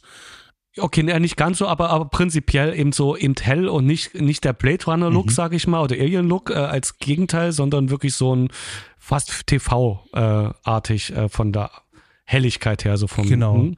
Neutral geleuchtet. Mhm. Also wir haben hier, äh, ähm, wir mögen offensichtlich in diesem Podcast und ich ganz besonders so ein Low-Key-Look. Ähm, und ähm, der Film ist das Gegenteil rein visuell zum Beispiel zu Basic Instinct, mhm. über den wir ja bald sprechen werden. Das ist das exakte Gegenteil. Mhm. Ähm, und das ist äh, Teil der Art und Weise, wie, wie, wie äh, Verhoeven auch ein bisschen was ähm, äh, filmisch hier vorhat, dieses äh, Medium Film, dieses AAA Hollywood Blockbuster, das muss einen bestimmten Look haben. Der bricht das alles auf, weil er sagt, es geht hier um die Geschichte, es geht hier um die Satire und es geht um die Kritik. Wir haben hier eine ganze Menge Arbeit noch zu tun. Hier müssen Effekte rein, wo wir teilweise noch nicht mal wissen, mhm. ähm, wo die jetzt genau sind. Und wir brauchen hier keine ähm, stilisierten Schatten oder irgendwas, weil das wird uns wahrscheinlich in der Postproduktion wahrscheinlich umbringen. Wir machen jetzt so einen, einen Soap-Charakter, äh, ähm, genau. machen wir jetzt draus. Was man auch in diesem ganzen Set-Design ja auch noch sehen kann. Das finde ich ja auch faszinierend. Das heißt also, der hat aus dieser, ähm, aus dieser Not heraus, ähm, wir wissen nicht so genau, wo wir jetzt äh, die Effekte runterbringen, mhm. ähm, wollen uns die Arbeit nicht erschweren. Gut, dann leuchten wir dann eben halt neutral. Denkt mal jetzt vielleicht einfach so an Bilder von, wenn ihr so ein Greenscreen zum Beispiel seht, ja da wird ja auch neutral geleuchtet, damit man dann die Figuren ja mehr oder weniger dann rauskien kann. Aber du machst ja nicht diesen Look, wie wenn ich zum Beispiel wirklich, äh, ähm, wir nehmen jetzt eine alte Hütte zum Beispiel, da hast du doch einen ganz anderen Look. Da ist äh, die Umgebungshelligkeit ja auch eine ganz andere. Und ähm, das macht sich jetzt ähm, ähm, Verhufen halt hier zum, zum, zum, mhm. das, der Zweck ist sozusagen ähm, gleichzeitig sein Mittel, äh, um dir diese Geschichte zu transportieren. Dreht. Hast du ja heute auch noch, wenn du die ganzen Marvel-Produktionen anschaust, die zu 120 Prozent aus CGI äh, bestehen, da haben die auch keinen Low-Key-Look, sondern sind zwar auf sehr moderne 4K-Weise, aber trotzdem auch relativ neutral geleuchtet alle. Also ich äh, habe ich mir das auch erklärt, so ein Teil mit, dass dieser Look eben auf CGI zurückgeht, was du jetzt gerade gesagt hast.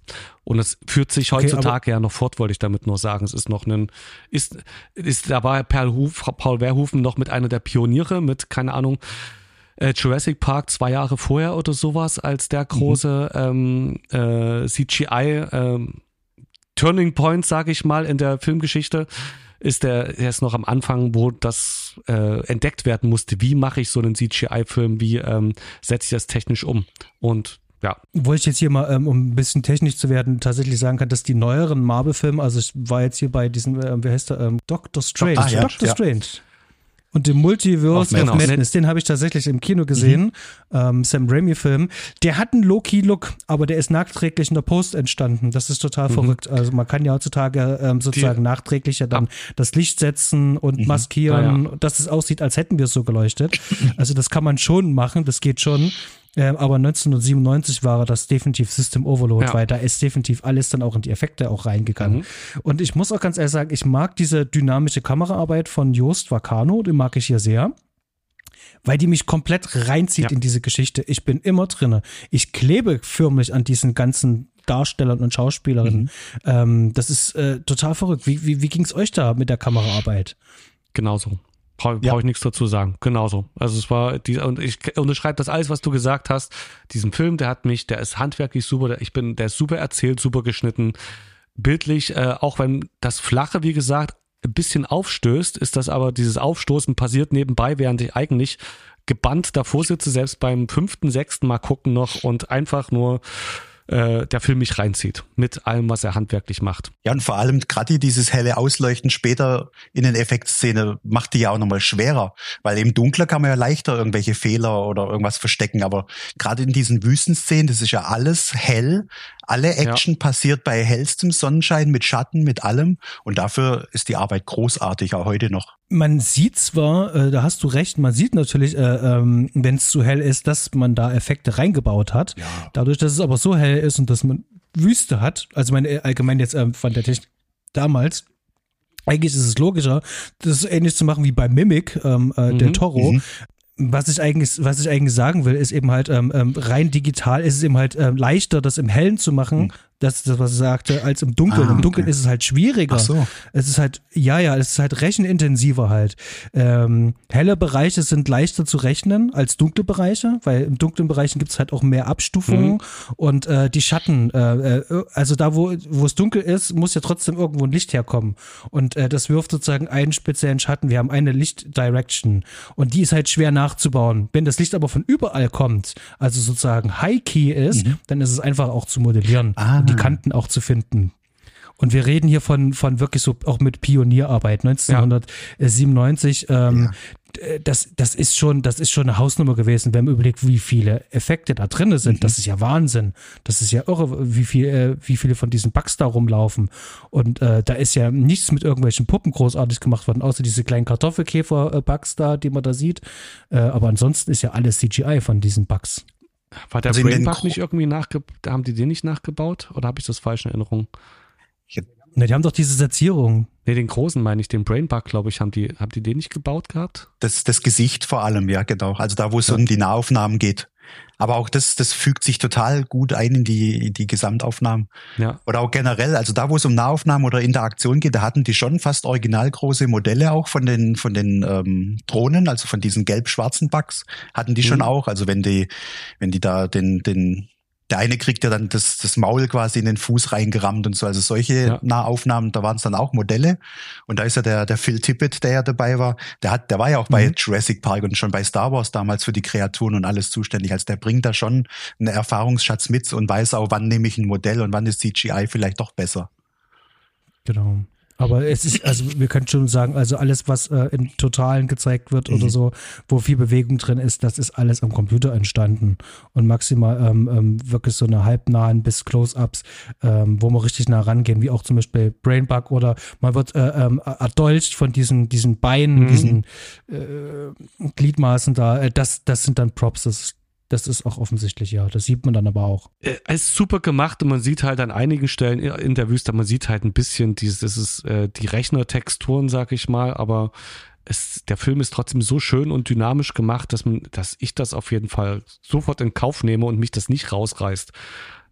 Genau, ich, ich habe tatsächlich auch von einigen Leuten, das sind, äh, ich sag mal so, die Dauernörgler, wenn es äh, um Zeit, äh, ähm, nicht mehr zeitgemäße CGI-Effekte geht, äh, auch rausgehört, dass der Film dahin schlechtgehend gealtert Was? ist. Ich habe gestern so, so viel Spaß mhm. gehabt. ähm, äh, es ist mir völlig egal, dass äh, die vielleicht ein bisschen angestaubt wirken können. Ich war voll drin, ich weiß, was der Film vorhat und äh, es funktioniert halt einfach noch bei mir.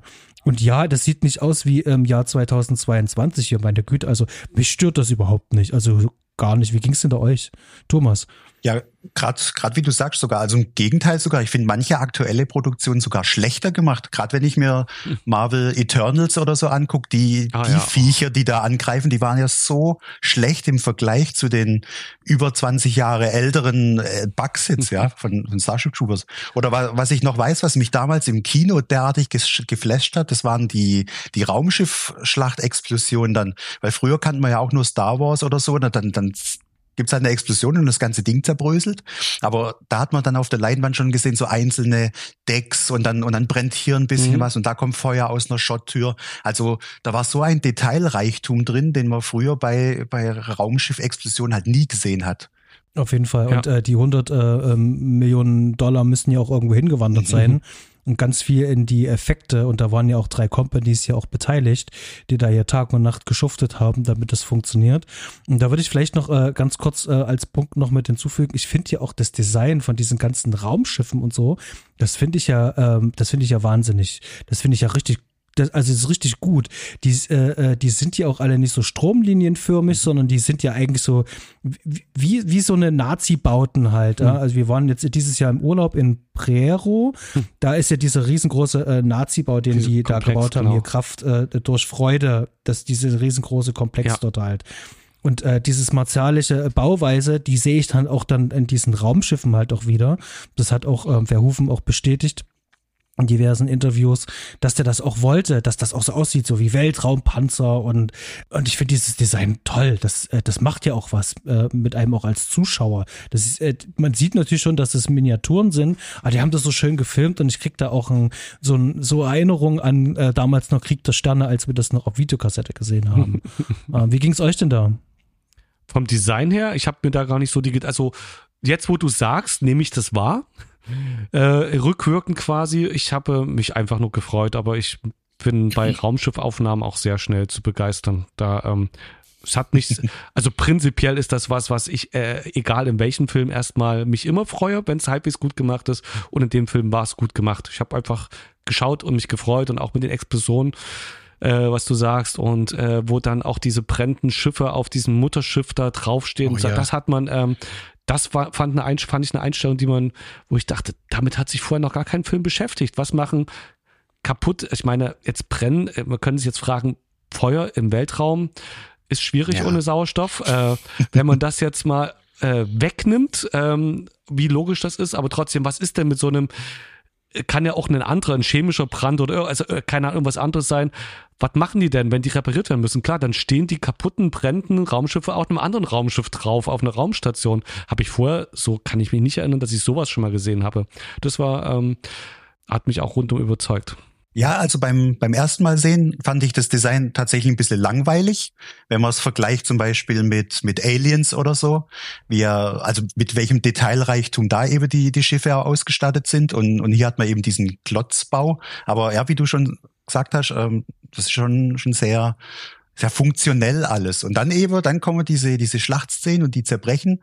Und das, was du gerade gesagt hast, Fred, ähm, da kriegen die dann auch nochmal so einen Charakter, weil die, die liegen ja richtig auf der Raumstation drauf. Also mhm. wie, wie Verletzte auf einer Bahre im Prinzip. Ja. Könnte man da so eine Analogie ziehen. Und dadurch ja, kriegen diese Schiffe auch nochmal Seele und, und da hatten sie mich dann auch voll. Was äh, da aber ein bisschen reingreift, äh, ist vor allem auch die ganze Thematik mit dem Sounddesign. Ich ja jetzt nur die letzten Monate ähm, eigentlich fast nur noch mit Kopfhörern die Filme schaue mhm. und das Ganze auch ganz anders halt auch wahrnehme. Und das ist, das ist wirklich krass, was die da auch äh, an die in Sounddesign äh, rein investiert haben. Das sind, äh, das hast du vorhin so schön schon gesagt, Thomas, das sind vor allem auch so eine Sachen, dass, ähm, äh, äh, dass man Geräusche zum Beispiel so von, von, von Tieren hört, wie so ein Hund zum Beispiel, der so jault, ähm, wenn so ein Bug da getroffen wird. Ich glaube, du hast es doch gesagt. Gesagt oder? nicht, aber in meiner Aufzeichnung habe ich es drin. Genau. Also ah. das, das war so die einzige Szene, darum habe ich es auch aufgeschrieben, wo man dann so ein bisschen anfängt, mit den Bugs sympathisieren zu können. Weil wenn die eben sterben, dann klingt es wie so ein getretener Hund. Ja, also da, oder, oder einmal mhm. sieht man ja auch so das Auge in der Aufnahme. Man könnte jetzt auch so eine, so eine Angst rein interpretieren. Mhm. Ja. Genau, und da macht äh, das Sounddesign an der Stelle schon ganz schön viel, mhm. äh, um den Bugs äh, A hier wirklich so, so ähm, noch so eine, eine zusätzliche Ebene noch zu geben. Das ist ja. gar nicht der Antagonist, sondern das ist hier eine Lebensform mhm. hier. Und ähm, vielleicht äh, verteidigen die bloß hier ihr Revier und uh, da könnte man schon ins äh, Wanken kommen, aber das auf so, so einer subtilen Ebene, das finde ich ganz toll. Aber auch diese ganzen Geräusche von diesen unwahrscheinlich äh, vielen Waffen, die man da mhm. hört und sieht. Also das sind ja so viele krass viele Waffen ähm, in dem ganzen Film und diese ganzen Ballergeräusche, die ganzen Geräusche von schreienden Menschen, die sich durch diesen ganzen Film durchzieht. Man darf nicht vergessen, der Film ist ja ab der Hälfte ja wirklich ein reiner Kriegsfilm. Mhm. Da ist halt Krieg und da sterben Menschen und dann hört man Waffen und diese ganzen anderen Geräusche, dann die Geräusche, die diese Bugs machen, das Rennen und das ist so unglaublich dicht. Also, das ist eine wahnsinnig tolle Arbeit. Also, das muss ja auch unter der Stelle unbedingt mal erwähnt bleiben. Also, das, das finde ich, äh, das macht die Immersion von diesem Film auch so krass. Äh, wie ging es euch denn da? Da ich wusste, dass ihr auf den Soundtrack und Sounddesign zu sprechen kommt, äh, wollt, ähm, ich habe diesen ganzen Film, oder wie ich vorhin sagte, und diesen Satire-Aspekt gesehen und habe einfach, ich habe die Tonebene nicht isoliert wahrgenommen. Ich kann echt nichts dazu sagen. Es hat einfach, der Film hat mich mit äh, ringsum äh, komplett mitgerissen und ähm, ich habe teilweise ein bisschen den Soundtrack wahrgenommen, Sounddesign selbst nicht. Ich habe eine schöne Surround-Anlage, ich kann eigentlich alles ganz gut hören, aber ich war eingebettet da drin.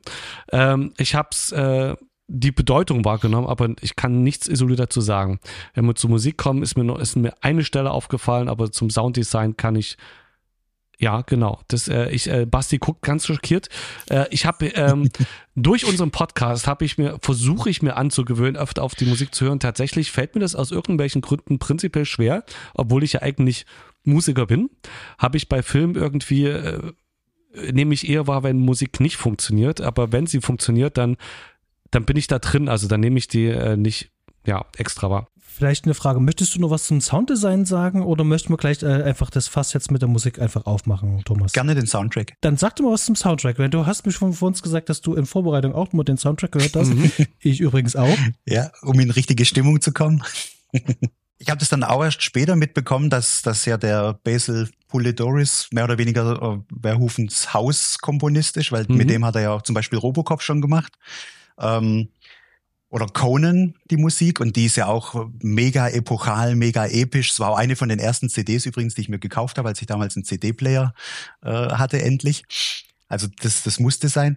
Mhm. Und äh, der, der schafft es eben, dieses, diese, ja, das, was wir schon besprochen haben, diese, diese militärische Glorifizierung halt auch musikalisch nochmal, nochmal richtig in die Fresse reinzudrücken. Ne? Da, wenn dann dieser, dieser Fatnet-March kommt oder so, da, da denkt man richtig, ja, und jetzt hier Uniform an und los geht's und ja, nur ein toter Bug ist ein guter Bug. Also das ist mhm. mhm. mega gut. Ich habe die Musik als vollkommen funktional wahrgenommen und ich habe sie nicht isoliert gehört. Sie hat einfach, die muss richtig gut gewesen sein, denn sie hat offensichtlich das genau, was der Film möchte, super unterstrichen. Aber ich kam nicht dazu, mhm. auf die Musikebene äh, so zu hören, dass ich was wirklich dazu sagen kann. Der Film fängt ja eigentlich mit dem äh, Blackframe an, also schwarzen Bildschirm. Mhm. Und das erste, was man hört, ist halt äh, die Militärmusik. Das ist diese, die, wirklich diese klassischen Militär-Snares, die da zum Einsatz kommen. Und äh, dann baut sich das richtig auf und du merkst halt so, okay, das wird jetzt hier ein heroisches Ding. Dann kommen diese Nachrichten schon, du siehst dieses Logo, du siehst diese Embleme. Und ähm, der Film gibt dir im wahrsten Sinne des Wortes, ähm, passt sehr schön eine klare Marschrichtung vor. Mhm. Und der setzt halt diesen Grundton für dieses ganze ähm, militaristische, den setzt der so gut und schafft es dabei auch so eine Epik aufzufahren, dass man da automatisch, also ganz ehrlich, junge Leute, die diesen Film sehen und diesen Satire-Aspekt noch nicht wahrnehmen, die werden ja richtig umarmt und eingelullt mhm. von dieser Musik. Da wirst du ja richtig angepackt. Da sagt der Film zu dir, komm mal mit, ich ja. zeig dir jetzt mal was. Ja, und, und wie genial, du, du hast es ja gerade erwähnt, am Anfang dieses Trommeln, das ist ja auch Platoon oder, oder mhm. was weiß ich, Full Metal Jacket sein könnte. Also klingt erstmal düster und dann kommt ja richtig auf Knall so eine Fanfare dü, dü, dü, und dann geht geht eigentlich Werbung los oder oder dann geht ja Nachrichten los, wo dann oh Gott, wo bin ich denn hier? Und dann kommt so ein so ein schönes einlullendes Klingeln ja. und äh, ja, wie du sagst, man, man stand gleich drin und wird da mitgenommen in diese Welt. Und ich finde, die Musik von, von Polidoris ist hier ähm, ein ganz wichtiger Punkt, damit der Film auch so eine ähm, ähm Schlagkraft mhm. bekommt. Ähm, das, was der sozusagen ähm, äh, äh, in diesen, ich sag mal vorsichtig, ähm, ähm, stilisierten flachen Bildern äh, äh, da vielleicht nicht schaffen kann, das schafft er definitiv mit äh, diesem Score.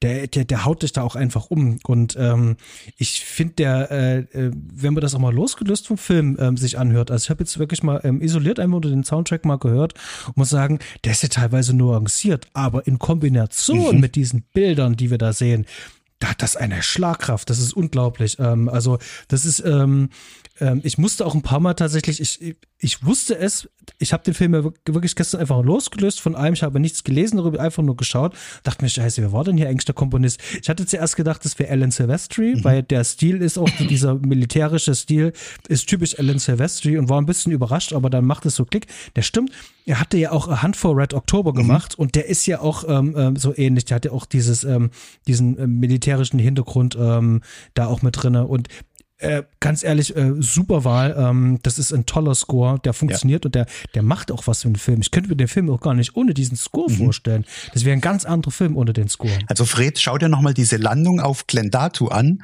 und achte da mal auf die Musik. Das ist so, also die, die bringt so, so eine, so eine gewisse Düsterheit damit und das transportiert mhm. ja die Szene, wie sie landen und dann gehen ja links und rechts um die rum ja dann die, die Schiffe kaputt und man weiß gar nicht, oh Gott, werden sie es überhaupt runterschaffen und dann geht ja die Klappe auf und alle rennen sie raus und da explodiert die Musik dann faktisch und man denkt, ja, jetzt los mit raus und macht sie fertig. Also Boah, mega. Werde ich noch mal reinschauen. Es ist, äh, wie gesagt, äh, was mich jetzt ein bisschen ähm, stützt, was ich ja vermute zur Musik, wie ihr sagt, dass der, die Musik einfach super, super gut passt und es einfach richtig so funktional ist. Denn da wir jetzt ja auch über noch über Basic Instinct demnächst sprechen werden und ich mir den auch angeschaut habe, da ist es zum Beispiel anders. Da hat Jerry Goldsmith die Musik gemacht.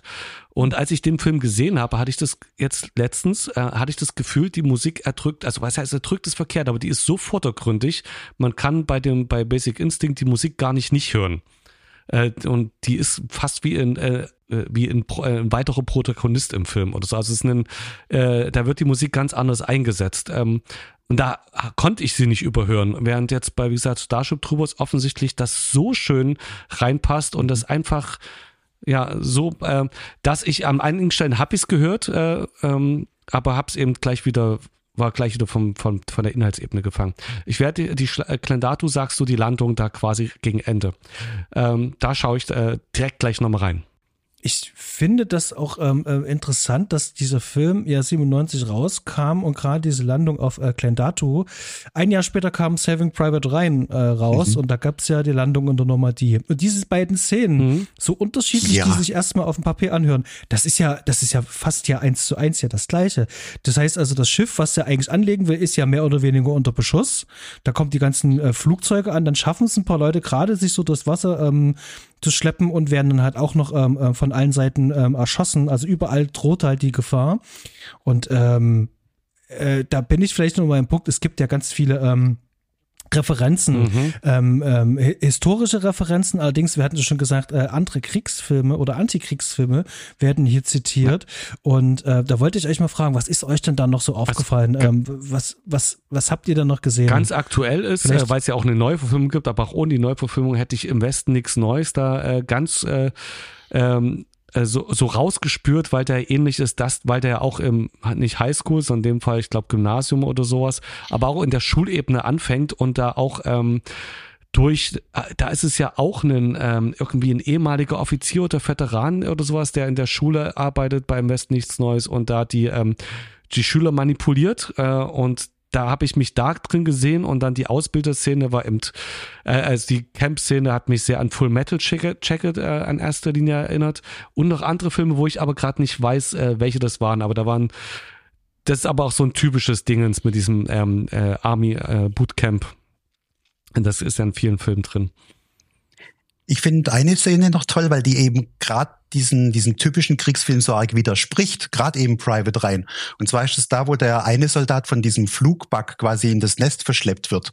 Und normalerweise mhm. in solchen Szenen heißt es ja immer, ja, kein Mann bleibt zurück und bla, Rettungsaktion. Und hier nimmt sich Reschek einfach dieses Snipergewehr, schießt dann über den Haufen und sagt dann, ich erwarte, dass jeder das gleiche auch für mhm. mich tut.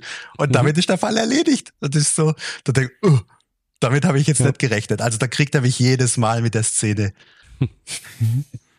ähm, Äh, hm? was, was mir aufgefallen ist, ähm, ich musste äh, kurz an Apocalypse Now denken. Mhm. Es gibt ja dann äh, einmal die, die, die, die Szene, wo die dann wirklich alles wegbombardieren dort und rüberfliegen. Ja. Und das ist ja auch äh, eins zu eins diese Napalm-Szene, wo die da wirklich komplett alles mit Napalm da halt äh, bewerfen. Äh, da hatte ich mich äh, dran erinnert gefühlt. Und es gibt eine Szene dran, und da muss ich euch jetzt mal ganz kurz fragen, es mag vielleicht ein bisschen unsinnig nerdig klingen. Ähm, es gibt eine Szene, und zwar, äh, hier gibt es in dem Film auch noch eine zusätzliche Ebene mit hellseherischen Fähigkeiten. Mhm die ja etabliert wird, auch gerade durch die Figur von ähm, Neil Patrick Harris. Ja, und ähm, ähm, Rico sitzt auf diesem Stuhl, hinter ihm sieht man die Karten mhm. und äh, er sitzt vorne und fragt ihn, was das sein könnte. Und das ist ganz klar Ghostbusters. Ja, genau. Also, da musste ich auch dran denken. Und so wie Neil Patrick Harris das spielt, habe ich das Gefühl wie, ähm, oh, ich darf jetzt Bill Murray sein, das ist schön, das mache ich jetzt halt auch. Und äh, da fühlte ich mich sehr dran erinnert. Äh, habt ihr, habt ihr wahrscheinlich, äh, Fred, hast du es nee, auch ich habe es tatsächlich nicht gesehen. Äh, äh, jetzt, wo du sagst, ja, aber jetzt, ähm, Nee, da war ich von anderen Sachen abgelenkt. Äh, was ich mal kurz noch einwerfen muss, alle Filme, die wir als Referenzen jetzt genannt haben, sind aber Antikriegsfilme.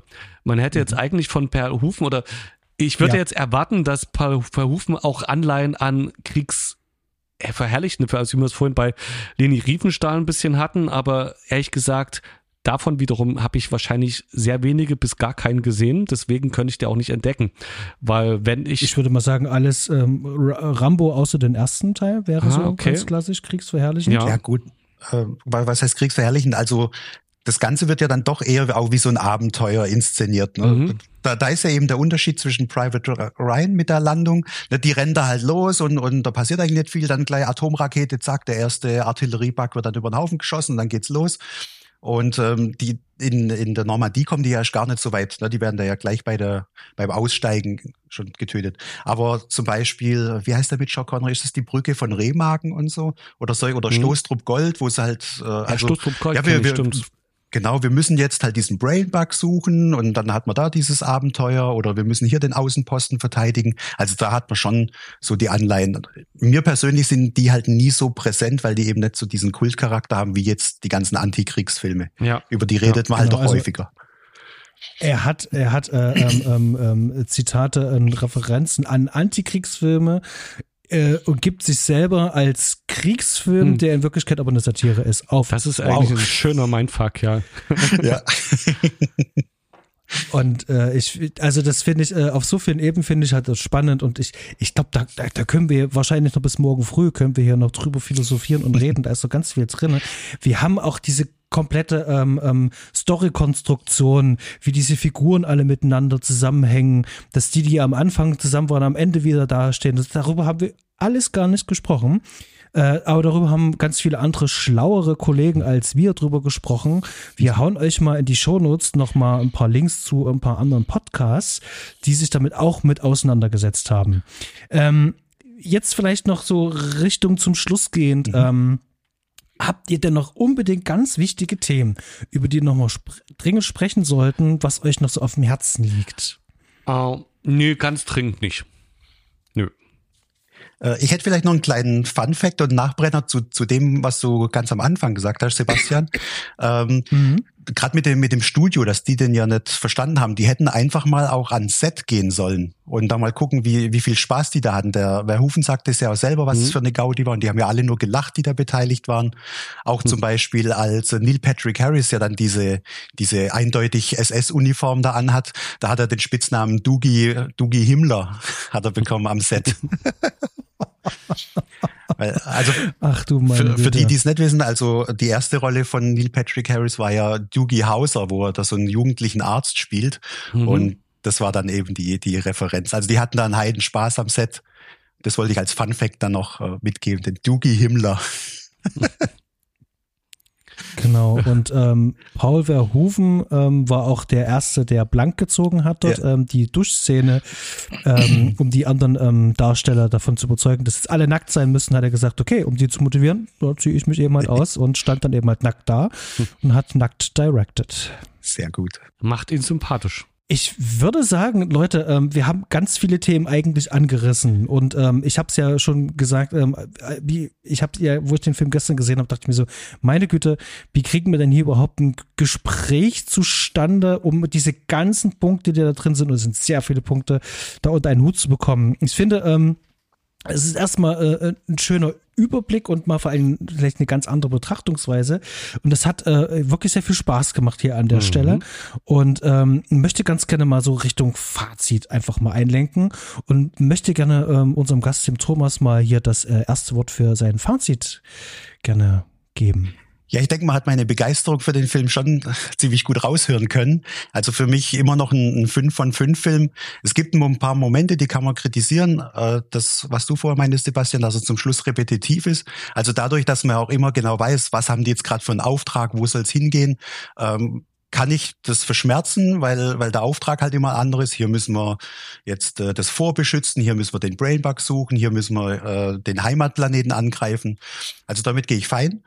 Deshalb, äh, ja, wir haben es gesagt, die Musik ist klasse, die unterstützt es, die Schauspieler machen das alles super. Die meisten haben ja, haben ja vorher auch bei, bei ähm, ich glaube 90 210, gell, diese Beverly Hills Soap haben die mhm. ja mitgespielt oder also wenn man mit der Einstellung rangeht und sagt, oh Gott, was soll das nur werden? Die machen das auch ganz arg toll. Vor allem Dina Meyer, finde ich, hat ein paar richtig tolle schauspielerische Momente.